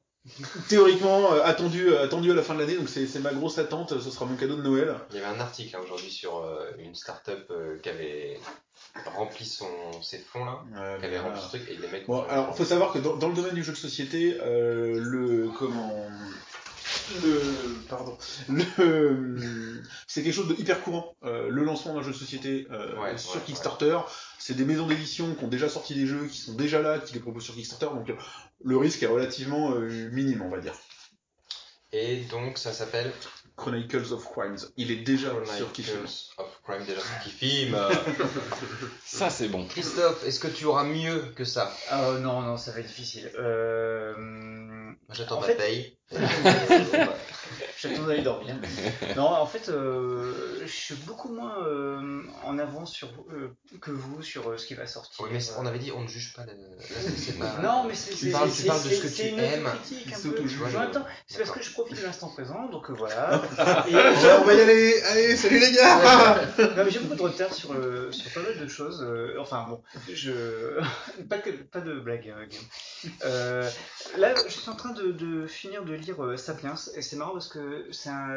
quand tu parlais de Nota Bene tout à l'heure, ça faisait penser un petit peu à ça. euh, ça raconte l'histoire de l'humanité. Et ce qui m'intéresse beaucoup, c'est la suite aussi, parce que il a sorti une suite, euh, je crois l'année dernière. Euh, ça s'appelle Homo Deus. Sapiens. Non, Ah, c'est Homo. Homo Deus et ça parle de ce qu'est en train de devenir l'homme, l'avenir de l'homme. Ah, et moi j'avais lu le préquel, c'était euh, Modeus Mozart. Il y avait le. bah, du coup, euh, Il faut vraiment mettre un terme à ce podcast, Ouais, trop de blagues ce soir. Sinon, euh, sorti la semaine dernière, euh, donc je l'attends. Moi, j'attends de le voir parce que j'ai pas encore eu le temps de regarder, mais c'est la suite de Certain Ways on Way. Je suis curieux de voir la Ah suite. ouais. Alors, euh, moi, je suis commence à être bien avancé. Euh, si t'as comme moi, t'as bien aimé la première saison, mais pas beaucoup d'attente dans la saison. Ouais, Ok, on va s'arrêter là. J'ai pas envie de, de spoiler plus que ça. Mais ok, Voilà. bah merci beaucoup euh, à tout le monde. C'était, Merci à toi pour, euh, l'animation. c'était- Merci. C'était bien cool. Donc on vous invite euh, à nous retrouver euh, sur quoi Facebook. euh, Facebook, c'est pas encore SoundCloud, c'est ça Alors c'est pas sur SoundCloud, c'est sur. euh, bah, si vous nous écoutez, vous le savez. Enfin, il y aura le lien, Euh, il y aura, il y aura le, le player dans le dans l'article sur le blog, sur le blog, retrouvez-nous sur le blog, site, Twitter. euh, de toute façon, sur le site kifim.fr, c'est la base. Inscrivez-vous, commentez, participez, échangez avec nous. Et puis, euh, on remercie encore. euh, GeoCities aussi. On est sur GeoCities. On est aussi sur GeoCities, voilà, si vous visitez la ville. Et euh, donc, euh, on remercie encore euh, Guillaume de, du Festival Spoilers et du podcast Tournée Générale d'avoir été avec nous ce soir pour nous reviendra. présenter. Merci de m'avoir invité, ouais. Je reviendrai avec plaisir, ouais. On vous retrouve dans à peu près 40 jours pour le numéro 2 avec cette fois un générique. Waouh Ça va être Et un un gros truc de fou. Et voilà, et donc bah, merci à tous. Et euh, voilà. Ciao. Merci à vous, bonne soirée.